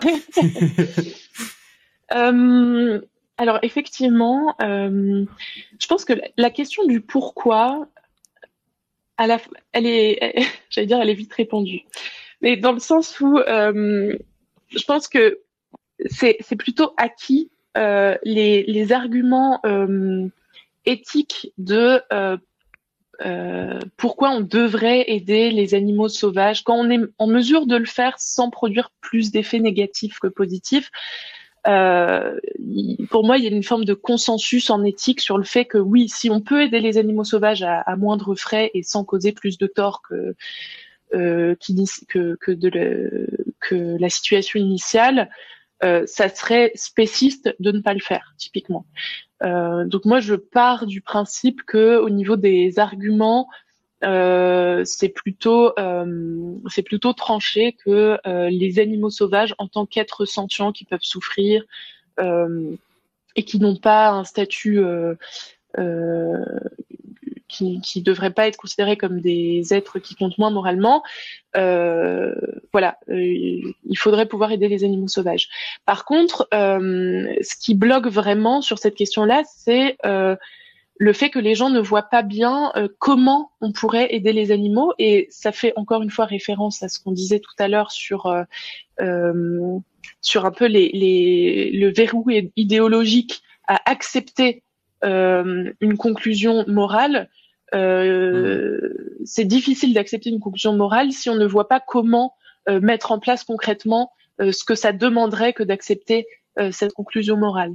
Et donc typiquement, mhm. dans le cas de l'assistance aux animaux sauvages, quand on va aborder cette question, les gens vont avoir des réactions très spontanées, très viscérales, des levées de boucliers sur ah non, euh, faut pas intervenir dans la nature. Euh, euh, la nature, c'est un, c'est des mécanismes très complexes avec des effets en cascade imprévisibles et et si on intervient dans la nature, on va tout dérégler. faut pas se prendre pour Dieu en intervenant dans la nature il faut laisser les animaux sauvages en paix.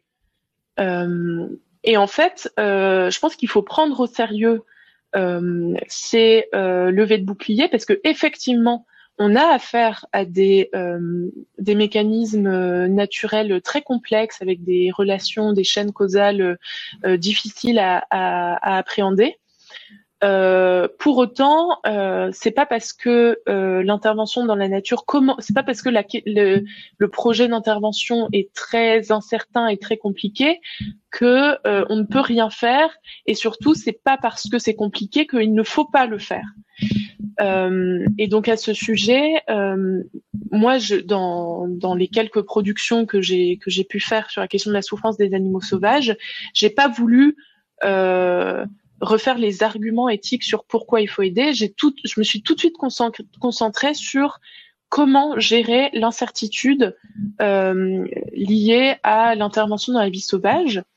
Et à ce sujet, euh, en fait, euh, à l'heure actuelle, il n'y a personne qui défend une grosse intervention massive dans la nature pour éradiquer les maladies, pour abolir la prédation des, euh, des prédateurs. Enfin, il n'y a pas de, de, projet abouti qui permettrait euh, de d'abolir la souffrance dans la nature. Et d'ailleurs, je pense que euh, formuler le problème sous ces termes-là, à la fois d'abolition et de la souffrance des animaux sauvages, c'est beaucoup trop large et c'est pas assez précis.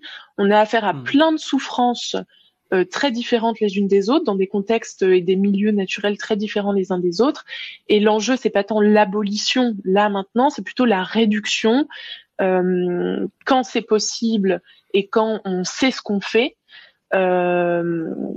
et et du coup, voilà, je propose une approche plus mesurée, plus informée, plus euh, euh, plus euh, humble peut-être de, dans nos capacités à intervenir dans la nature, qui est en fait qui pour l'instant se focalise beaucoup sur développer un nouveau champ de recherche scientifique qui est la biologie du bien-être, euh, qui euh, a pour objectif déjà de combler nos lacunes en termes de compréhension de ce que vivent les animaux sauvages dans la nature, parce que ça fait quelques années qu'on s'intéresse vraiment à ce que vivent les animaux en tant qu'individus dans la nature. Euh, jusqu'ici, l'écologie, euh, l'épidémiologie, les sciences vétérinaires au niveau des animaux sauvages se sont beaucoup focalisés sur le euh, l'échelle de l'espèce ou de la biodiversité et pas tant sur l'échelle individuelle. Donc on a vraiment mhm. tout un euh, tout un tas de connaissances à construire pour ensuite envisager des interventions pertinentes et adaptées pour réduire la souffrance des animaux. Mais avant de proposer ce genre d'intervention, il faut bien comprendre les problèmes auxquels on a affaire euh, pour être sûr de proposer des choses euh, euh, qui produiront pas pire que la situation initiale. Euh, il y a autre chose que je voulais dire là-dessus? Ouais, peut-être aussi, euh, je trouve qu'une excellente analogie avec ça, c'est euh, tout ce qui concerne le corps humain. C'est-à-dire que ben le corps humain est quelque chose qu'on comprend vraiment encore très mal finalement, qui est extrêmement complexe, avec extrêmement énormément de, de processus imbriqués les uns dans les autres, qui interagissent entre eux, etc. Euh, ce qui n'empêche pas euh, typiquement de pouvoir faire euh, de la médecine et de pouvoir intervenir localement ou même pas spécialement localement pour pour aider le, corps humain, pour faire en sorte qu'il y ait moins de maladies ou ce genre de choses et euh, même sans, sans penser à une abolition des maladies, comme on pourrait dire l'abolition de la souffrance, ben on va essayer de réduire au maximum euh, les maladies pour vivre euh, le plus longtemps et puis en meilleure santé possible. Et de la même manière, on pourrait intervenir dans la nature, qui est aussi un système très complexe qu'on a de la peine à comprendre entièrement pour diminuer la souffrance sans forcément l'abolir, et puis en faisant des interventions qu'on sait euh, être bonnes, euh, sans forcément euh, chercher à vouloir éradiquer du premier coup toutes les maladies, tout comme de la manière on cherche pas à abolir du premier coup toute la souffrance, même si peut-être que ça reste un objectif, mais à très très très très très long terme, je pense. Mmh. Oui, tout à fait. Et et d'ailleurs, le, le, en fait, c'est pas tout ou rien. C'est pas euh, bon. Bah, à partir d'aujourd'hui, on va intervenir dans la nature, genre euh, vraiment euh, changement drastique de la civilisation. En fait, on intervient déjà hmm. beaucoup dans ce qu'on appelle la nature. De façon plus ou moins euh, avec des résultats plus ou moins positifs, mais dans le sens où il n'y a pas deux mondes distincts, il n'y a pas le monde humain et le monde naturel et euh, une, une, sorte de violation du, de, des territoires euh, naturels par les humains. c'est pas forcément ce cadre-là qui est envisagé par les gens qui veulent venir en aide aux animaux sauvages. en fait, il y a déjà des interventions au profit des animaux sauvages. ça peut être le fait de il y a des programmes d'aide, par exemple, à des populations de chevaux sauvages aux États-Unis, ou euh, dans des périodes de forte euh, euh, pénurie alimentaire, des périodes de sécheresse, des périodes de, famine, et eh ben il y a des, oui il y a des interventions ponctuelles pour distribuer de la nourriture ou de l'eau à des populations localisées euh, pour éviter euh, des, des, morts euh, massives. Et ça, c'est souvent des programmes qui sont très bien acceptés, voire même encouragés par par les personnes qui comprennent bien que c'est pas parce qu'on intervient localement que ça va déréguler absolument la marche du monde, et puis que surtout ça vient en aide à des individus qui sans ça auraient beaucoup souffert et seraient morts de faim, de froid, etc. Donc en fait, on a des outils à notre disposition euh, et là, l'enjeu, c'est plutôt de d'essayer de voir comment on peut aider plus d'animaux dans la nature. Euh, à la fois d'étendre les programmes existants, mais peut-être aussi d'en concevoir de nouveaux à partir d'informations euh, et de connaissances scientifiques qu'on aura accumulées grâce au développement de la biologie du bien-être. Mhm. Et ce qui est très euh, amusant ou enfin plutôt triste par rapport à ça, je sais pas euh, comment on doit le dire, c'est que par exemple, euh, il y a beaucoup de, de, vidéos, par exemple sur TikTok, où il y a des personnes, voilà, qui, il y a un chevreuil par exemple qui est en train de d'être dans des sables mouvants ou bien qui arrive pas à sortir d'une rivière, qui est par exemple sur un lac gelé ou ce genre de choses. Puis on voit une, une personne qui va prendre des risques pour aller euh, sauver euh, ce chevreuil. Et puis en commentaire, euh, c'est vraiment les gens disent ah oui bravo, c'est vraiment génial, tu l'as évité de mourir, etc. Tu l'as évité beaucoup de souffrance dans l'agonie, etc. Vraiment, on voit que les gens trouvent ça magnifique, quoi. C'est vraiment un geste qui est considéré comme étant magnifique. Mais par contre, quand euh, ces animaux deviennent euh, plus invisibles, qu'on les voit pas directement devant nous, que ça nous semble un petit peu abstrait finalement des animaux dans la nature euh, et avec une humanité aussi qui justement essaye de se détacher presque de, de, de la nature, comme penser ça comme deux entités distinctes, d'un côté la nature et de l'autre les animaux, alors que les humains font partie de, de la nature. Et eh ben ça crée aussi justement ce, cet effet où tout d'un coup là vu que c'est plus exactement devant nous et puis qu'on n'a pas euh, ce sentiment d'empathie envers un animal qui souffre, euh, ça semble plus abstrait. Et donc euh, on a peut-être tendance à considérer ça comme négatif alors qu'avant on considérait ça non seulement comme positif mais comme étant vraiment le, summum de ce qu'un humain pourrait faire. Vous vous rendez compte, il a il a aidé ce, pauvre chevreuil quoi. Mmh. Oui, tout à fait. Et, et d'ailleurs, ça, ça traduit bien le fait que souvent les réticences aux questions d'intervention euh, dans la nature pour aider les animaux sauvages sont très liées à une représentation faussée de, de la vie dans la nature, dans le sens où quand on pense euh, aux animaux euh, sauvages, spontanément, ce qui nous vient à l'esprit, ça va être un mammifère adulte en bonne santé un petit peu charismatique, genre un loup, un ours, euh, éventuellement un dauphin ou je sais pas quoi. Mais disons qu'on va avoir en tête un certain type d'animal, mais qui en fait n'est pas du tout euh, représentatif de, des animaux dans la nature. En fait, euh, la grande majorité des animaux sauvages déjà sont des juvéniles, des juvéniles qui vont mourir bien avant d'atteindre l'âge adulte. En fait, il y a une mortalité infantile. La, vie dans la nature est, est en tout cas, la vie animale sauvage, c'est une histoire sans fin de mortalité juvénile. Euh, donc il y a ça, et puis c'est beaucoup des petits animaux, c'est des invertébrés, c'est des animaux aquatiques dont on n'a jamais entendu euh, le nom. Euh, c'est donc en fait il y a ça couplé aussi au fait que il y a ce fameux ce, ce fameux billet du survivant. Ça, c'est quelque chose qui est bien expliqué par Guillaume Lecointre, qui est un zoologiste euh, spécialiste de l'évolution français. Qui, on peut trouver une conférence sur YouTube, une conférence sur la notion d'espèce qu'il donne, qui est vraiment passionnante, où en fait, il explique bien que quand, quand, tu vois un animal adulte sauvage passer sur une route de campagne, euh, en fait, ça c'est le survivant. C'est pas c'est pas le l'exemple moyen type de l'animal sauvage, c'est l'exception. C'est vraiment mmh. le survivant euh, qui euh, euh, qui cache un peu l'arbre qui cache tous les morts que tu ne verras jamais. Euh, parce qu'ils sont morts très jeunes, parce que euh, n'ont jamais atteint l'âge adulte, parce que euh, sont tombés dans un trou et que tu n'as jamais. Enfin, il y a vraiment toute un, une mortalité très forte, et, ça c'est aussi lié à une mécompréhension de la théorie de l'évolution. C'est que nous on pense spontanément que l'évolution c'est quelque chose, une adaptation parfaite à la vie dans la nature. Voilà, les animaux sont optimisés pour euh, euh, la survie. Euh, chaque individu sait parfaitement ce qu'il fait dans la nature et il sait chasser et puis il sait se débrouiller et tout. Mais en fait, non, les animaux sauvages, ils savent pas plus que, ils savent pas vraiment se débrouiller. En fait, les animaux sauvages, ils meurent. Les animaux sauvages, ils tombent malades.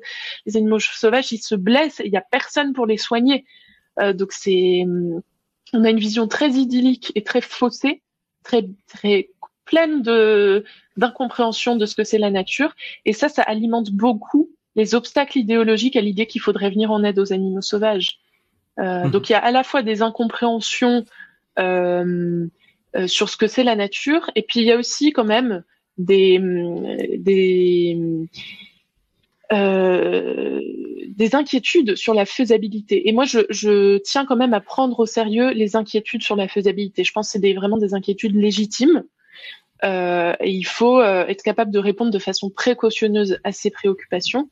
Mais pour autant, tout ce qui est mécompréhension, là, je pense qu'il faut y aller franco sur, le fait d'expliquer aux gens qui se trompent. Mmh.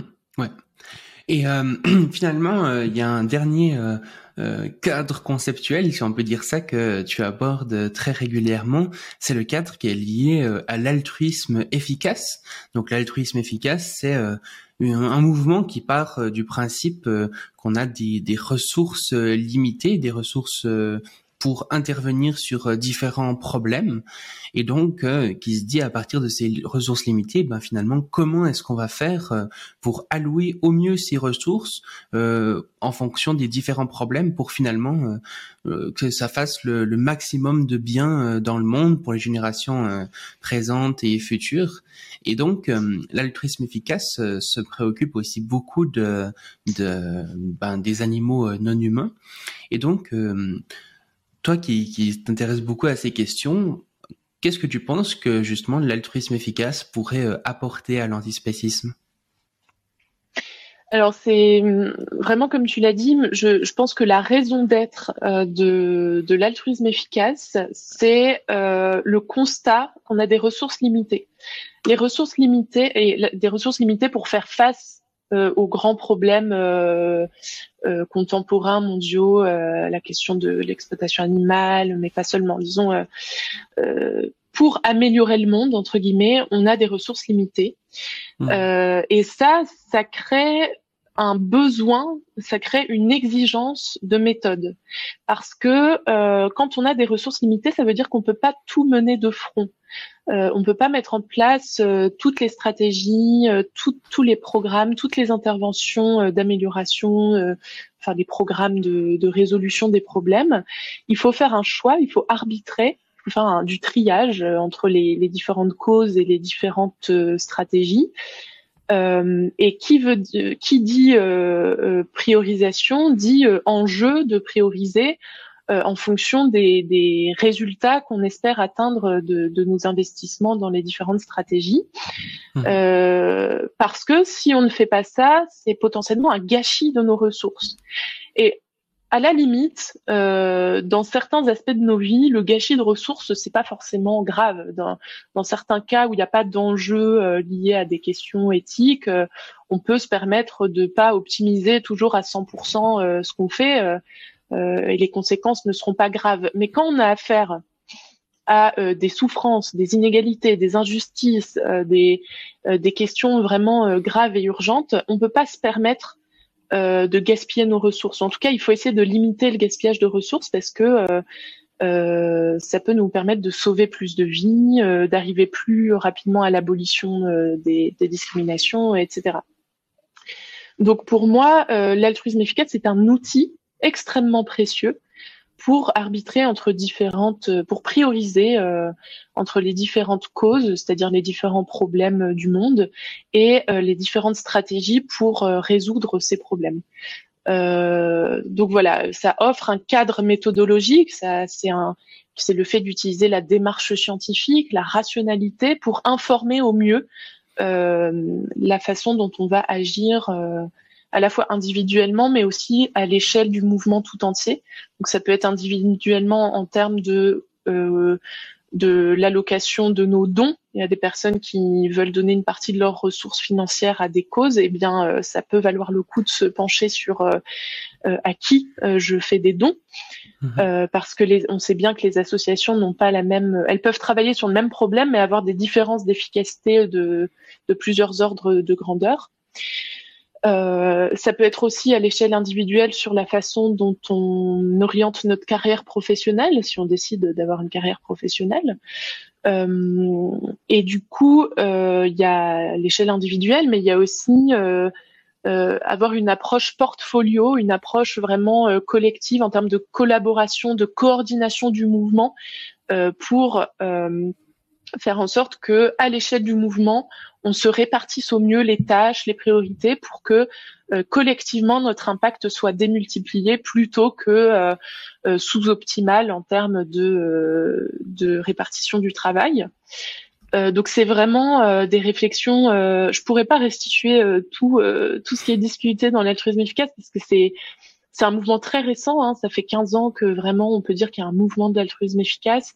C'est un mouvement international, c'est un mouvement qui est traversé par des débats à la fois vraiment fondamentaux en éthique, euh, sur euh, vraiment des questions euh, de philo, morale, des questions d'éthique appliquée très pointues, sur l'éthique des populations, sur à quel point les, les, générations futures doivent être en prise en compte dans nos dans nos décisions morales. Donc c'est c'est à la fois des réflexions euh, très intenses euh, et tout ça, mais il y a aussi un aspect très pratique euh, sur les jeux. Si on est passionné de stratégie, si on est passionné de, de politique publique, de santé publique, de de, de changement institutionnel, et ben vraiment l'altruisme efficace offre beaucoup de matière à penser, à réfléchir.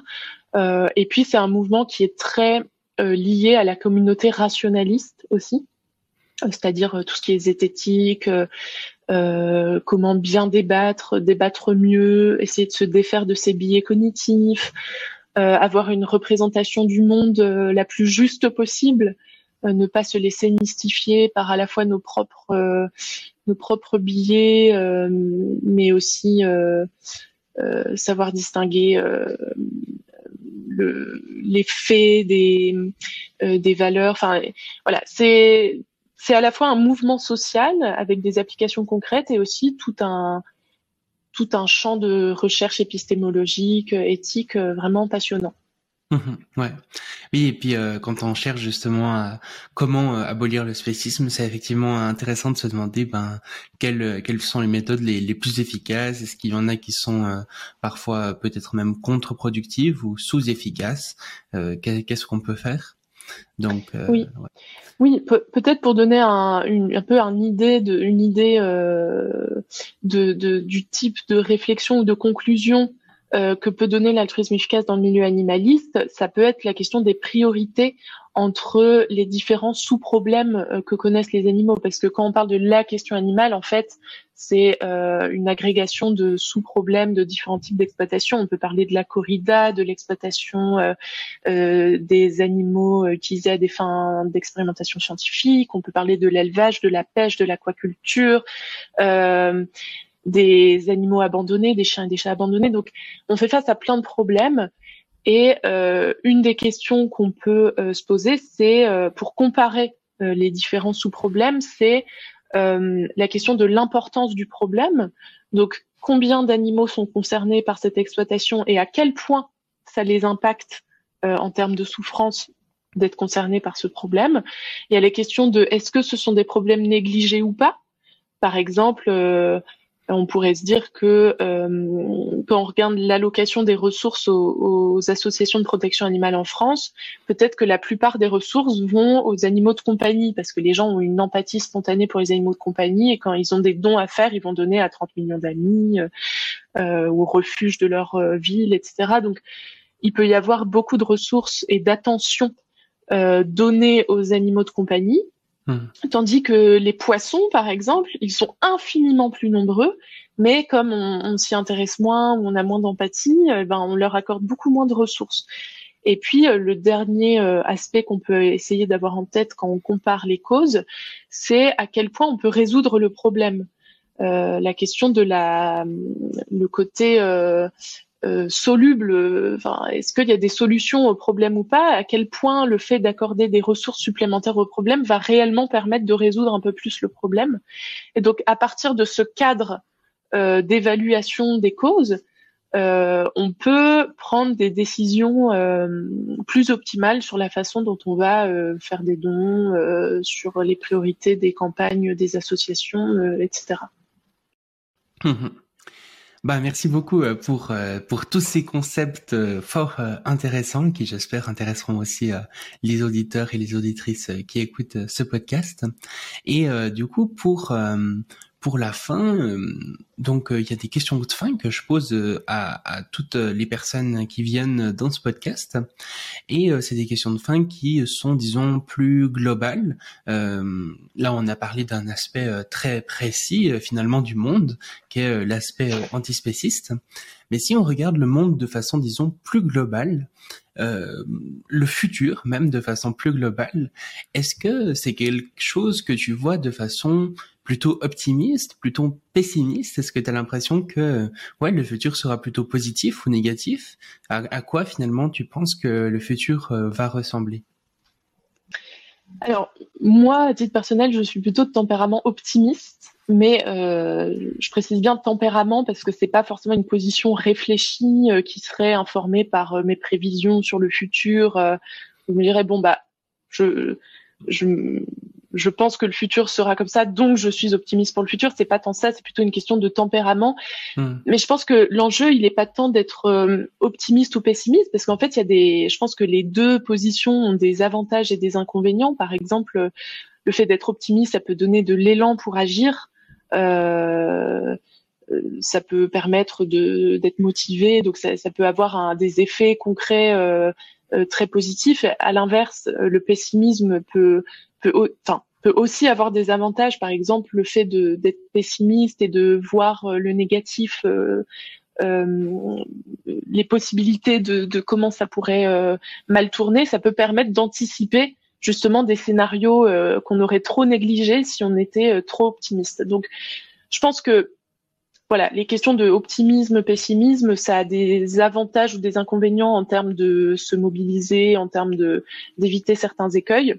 Mhm. Mais je pense que l'enjeu, il est surtout d'être réaliste dans le sens euh, d'avoir euh, une représentation la plus fidèle possible du monde, en sachant que le monde est extrêmement complexe. Donc c'est très difficile de comprendre euh, l'évolution du monde, de comprendre le fonctionnement des institutions, ne serait-ce que la psychologie humaine. Enfin, il y a tout un des, couches de compréhension du monde dans son ensemble, de la réalité euh, à la fois naturel et, sociopolitique qui fait que que c'est difficile, mais pour autant, je pense que qu'on peut tout à fait euh, euh, s'améliorer dans notre volonté d'être réaliste par rapport au monde.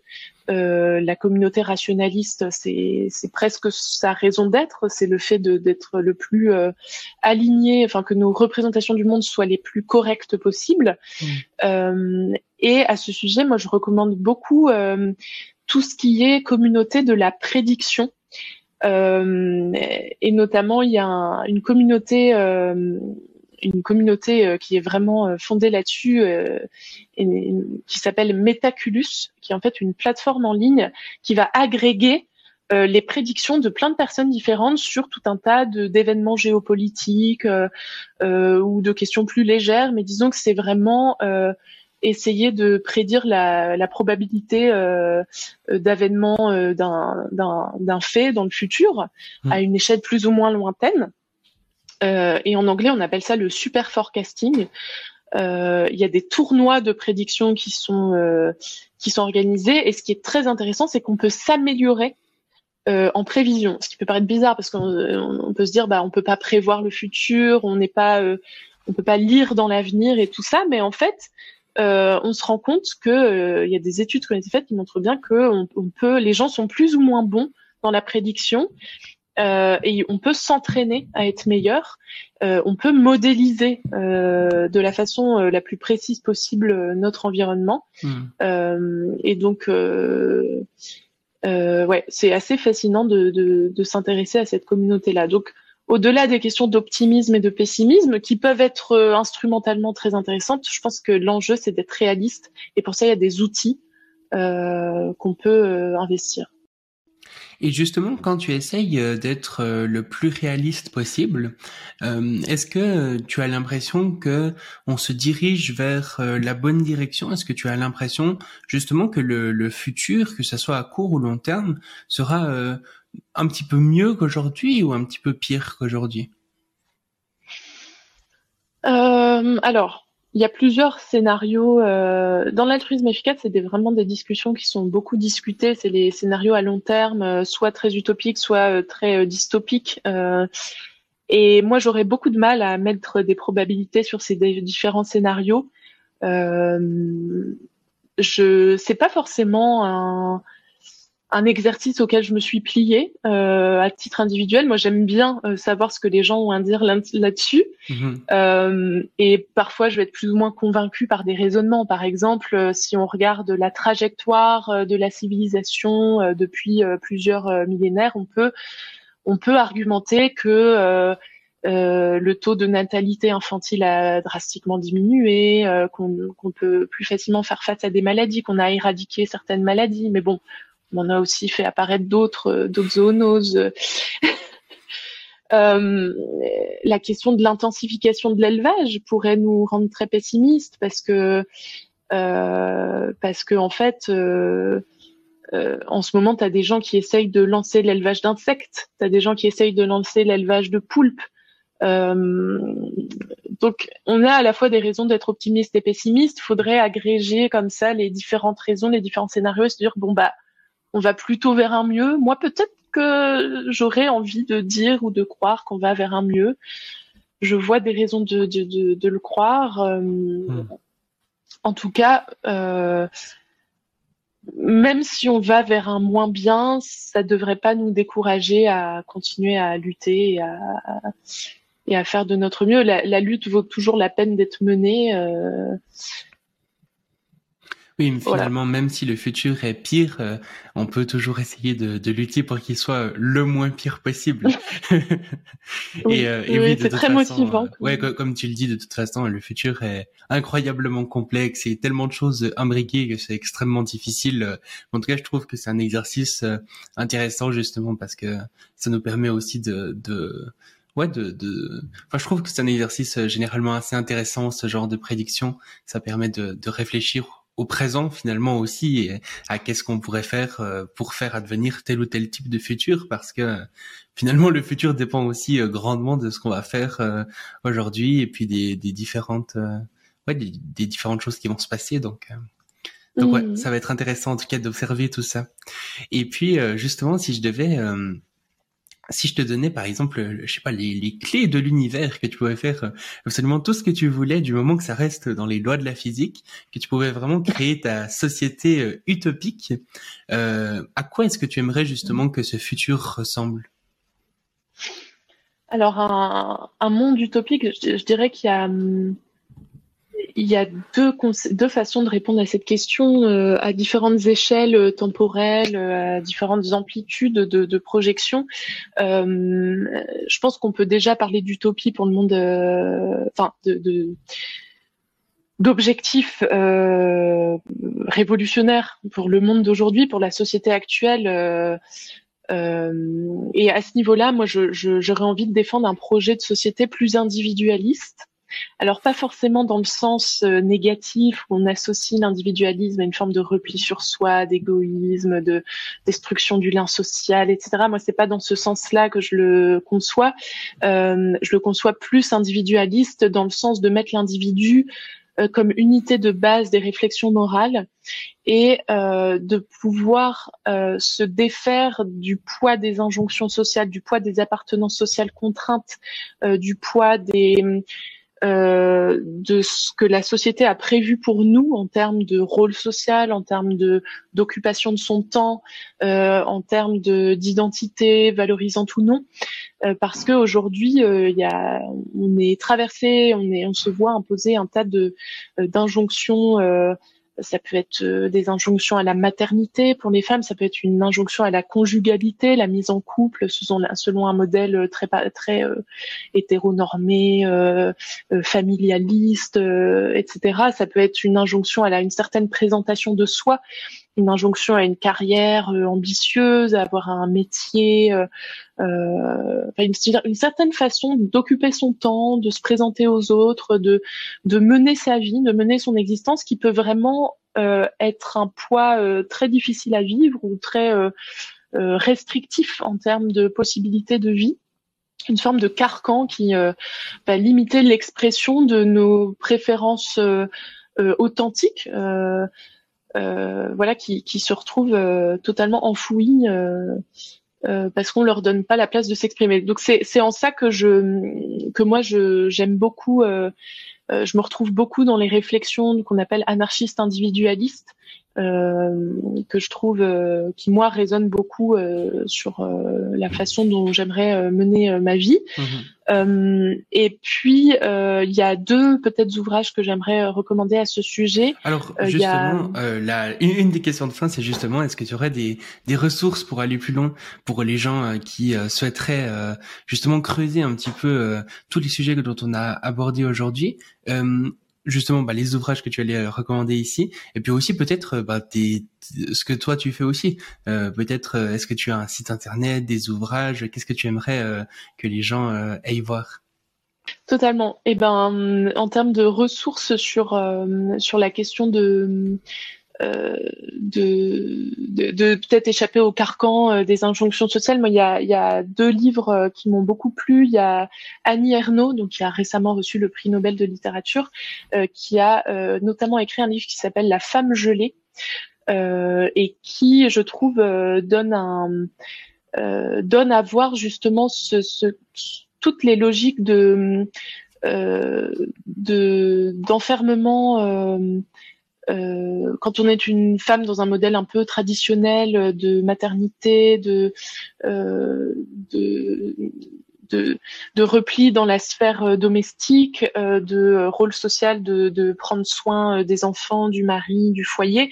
Et en fait, ce livre-là, La femme gelée, montre bien la trajectoire d'une femme qui, bien qu'elle soit consciente de ce risque-là, eh ben, de, de par les événements de la vie, se retrouve dans ce, ce moule euh, de la femme gelée et je trouve que c'est ça c'est très euh, très bien fait. Hmm. Et puis il y a aussi un livre qui vient de sortir euh, qui a été écrit par Geoffroy de la Gannerie qui s'appelle 3 une aspiration au dehors et qui est une défense ou une présentation de, de l'amitié comme mode de vie. en opposition avec la famille, enfin le, ce qu'il appelle le familialisme, euh, comme euh, comme mode de vie. Euh, et je trouve que ce qu'il propose dans son livre est vraiment libérateur, enfin émancipateur à ce niveau-là, et, je trouve ça vraiment inspirant. Et le fait d'être capable de, de, déployer sa vie selon ses propres critères et aspirations et de ne pas s'enfermer dans des moules qui ont été conçus pour nous. Euh, voilà. Et sinon, euh, en termes de hum, ressources liées à mon travail, eh ben oui, j'ai un site internet. Euh, c'est tout simplement axelplayustbror.com. Euh, et puis, euh, vous pouvez aussi euh, trouver mon, mon, travail journalistique. J'ai un portfolio que vous pouvez trouver, je l'ai mis sur mon site internet. Il y a des conférences que vous pouvez trouver sur YouTube, donc à la fois sur la souffrance des animaux sauvages, sur l'altruisme efficace, bientôt sur la végéphobie. information exclusive. Euh, donc voilà, je, en tout cas, c'était vraiment euh, super d'échanger avec toi sur euh, toutes ces questions aujourd'hui, et euh, et faut pas hésiter à, bah, en fait, sur mon site internet, on a aussi mes coordonnées, et puis je serais ravie de soit prolonger la discussion par mail, soit répondre à des questions ensuite s'il y a des auditeurs auditrices qui veulent échanger avec moi. Fantastique. Et eh ben, je mettrai tous ces liens euh, en description pour euh, pour poursuivre euh, cet épisode de podcast qui effectivement a été passionnant. Et puis pour terminer en beauté, j'ai une dernière question pour toi. C'est si tu avais comme ça l'humanité face à toi et que tu pouvais leur transmettre un message en quelques minutes, est-ce que tu aurais quelque chose que tu voudrais justement leur leur transmettre? Qu'est-ce qui te paraîtrait important à dire?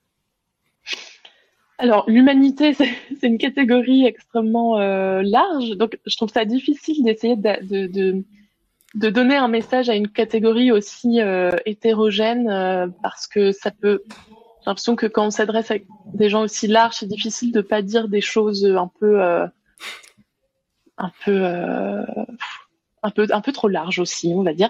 Donc en fait, moi, ce que j'aurais envie de m'adresser à une partie plus euh, restreinte de l'humanité, à savoir les gens qui se revendiquent des luttes sociales, du progressisme, du progrès social, etc. Euh, et ça fait écho à ce qu'on a dit tout à l'heure, qui est que euh, actuellement l'antispécisme reste un angle mort euh, des mouvements sociaux. Et en fait, euh, en plus d'être négligée, elle est mal comprise, elle est caricaturée, elle est attaquée, euh, euh, elle, est, elle, est, vraiment dénigrée.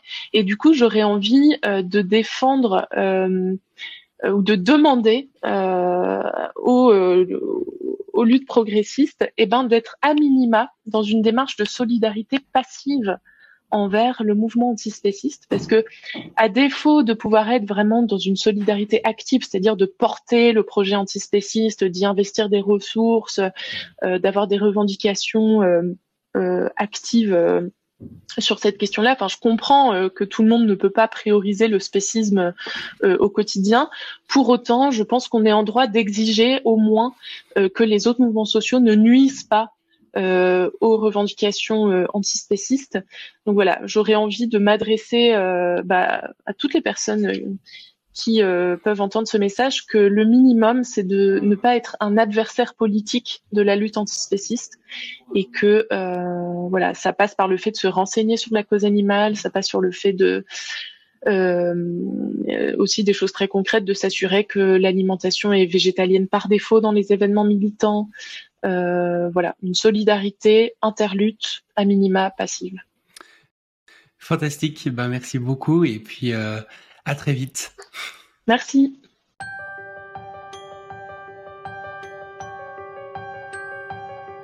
Merci d'avoir écouté le Futurologue Podcast, le podcast pour comprendre les enjeux de demain.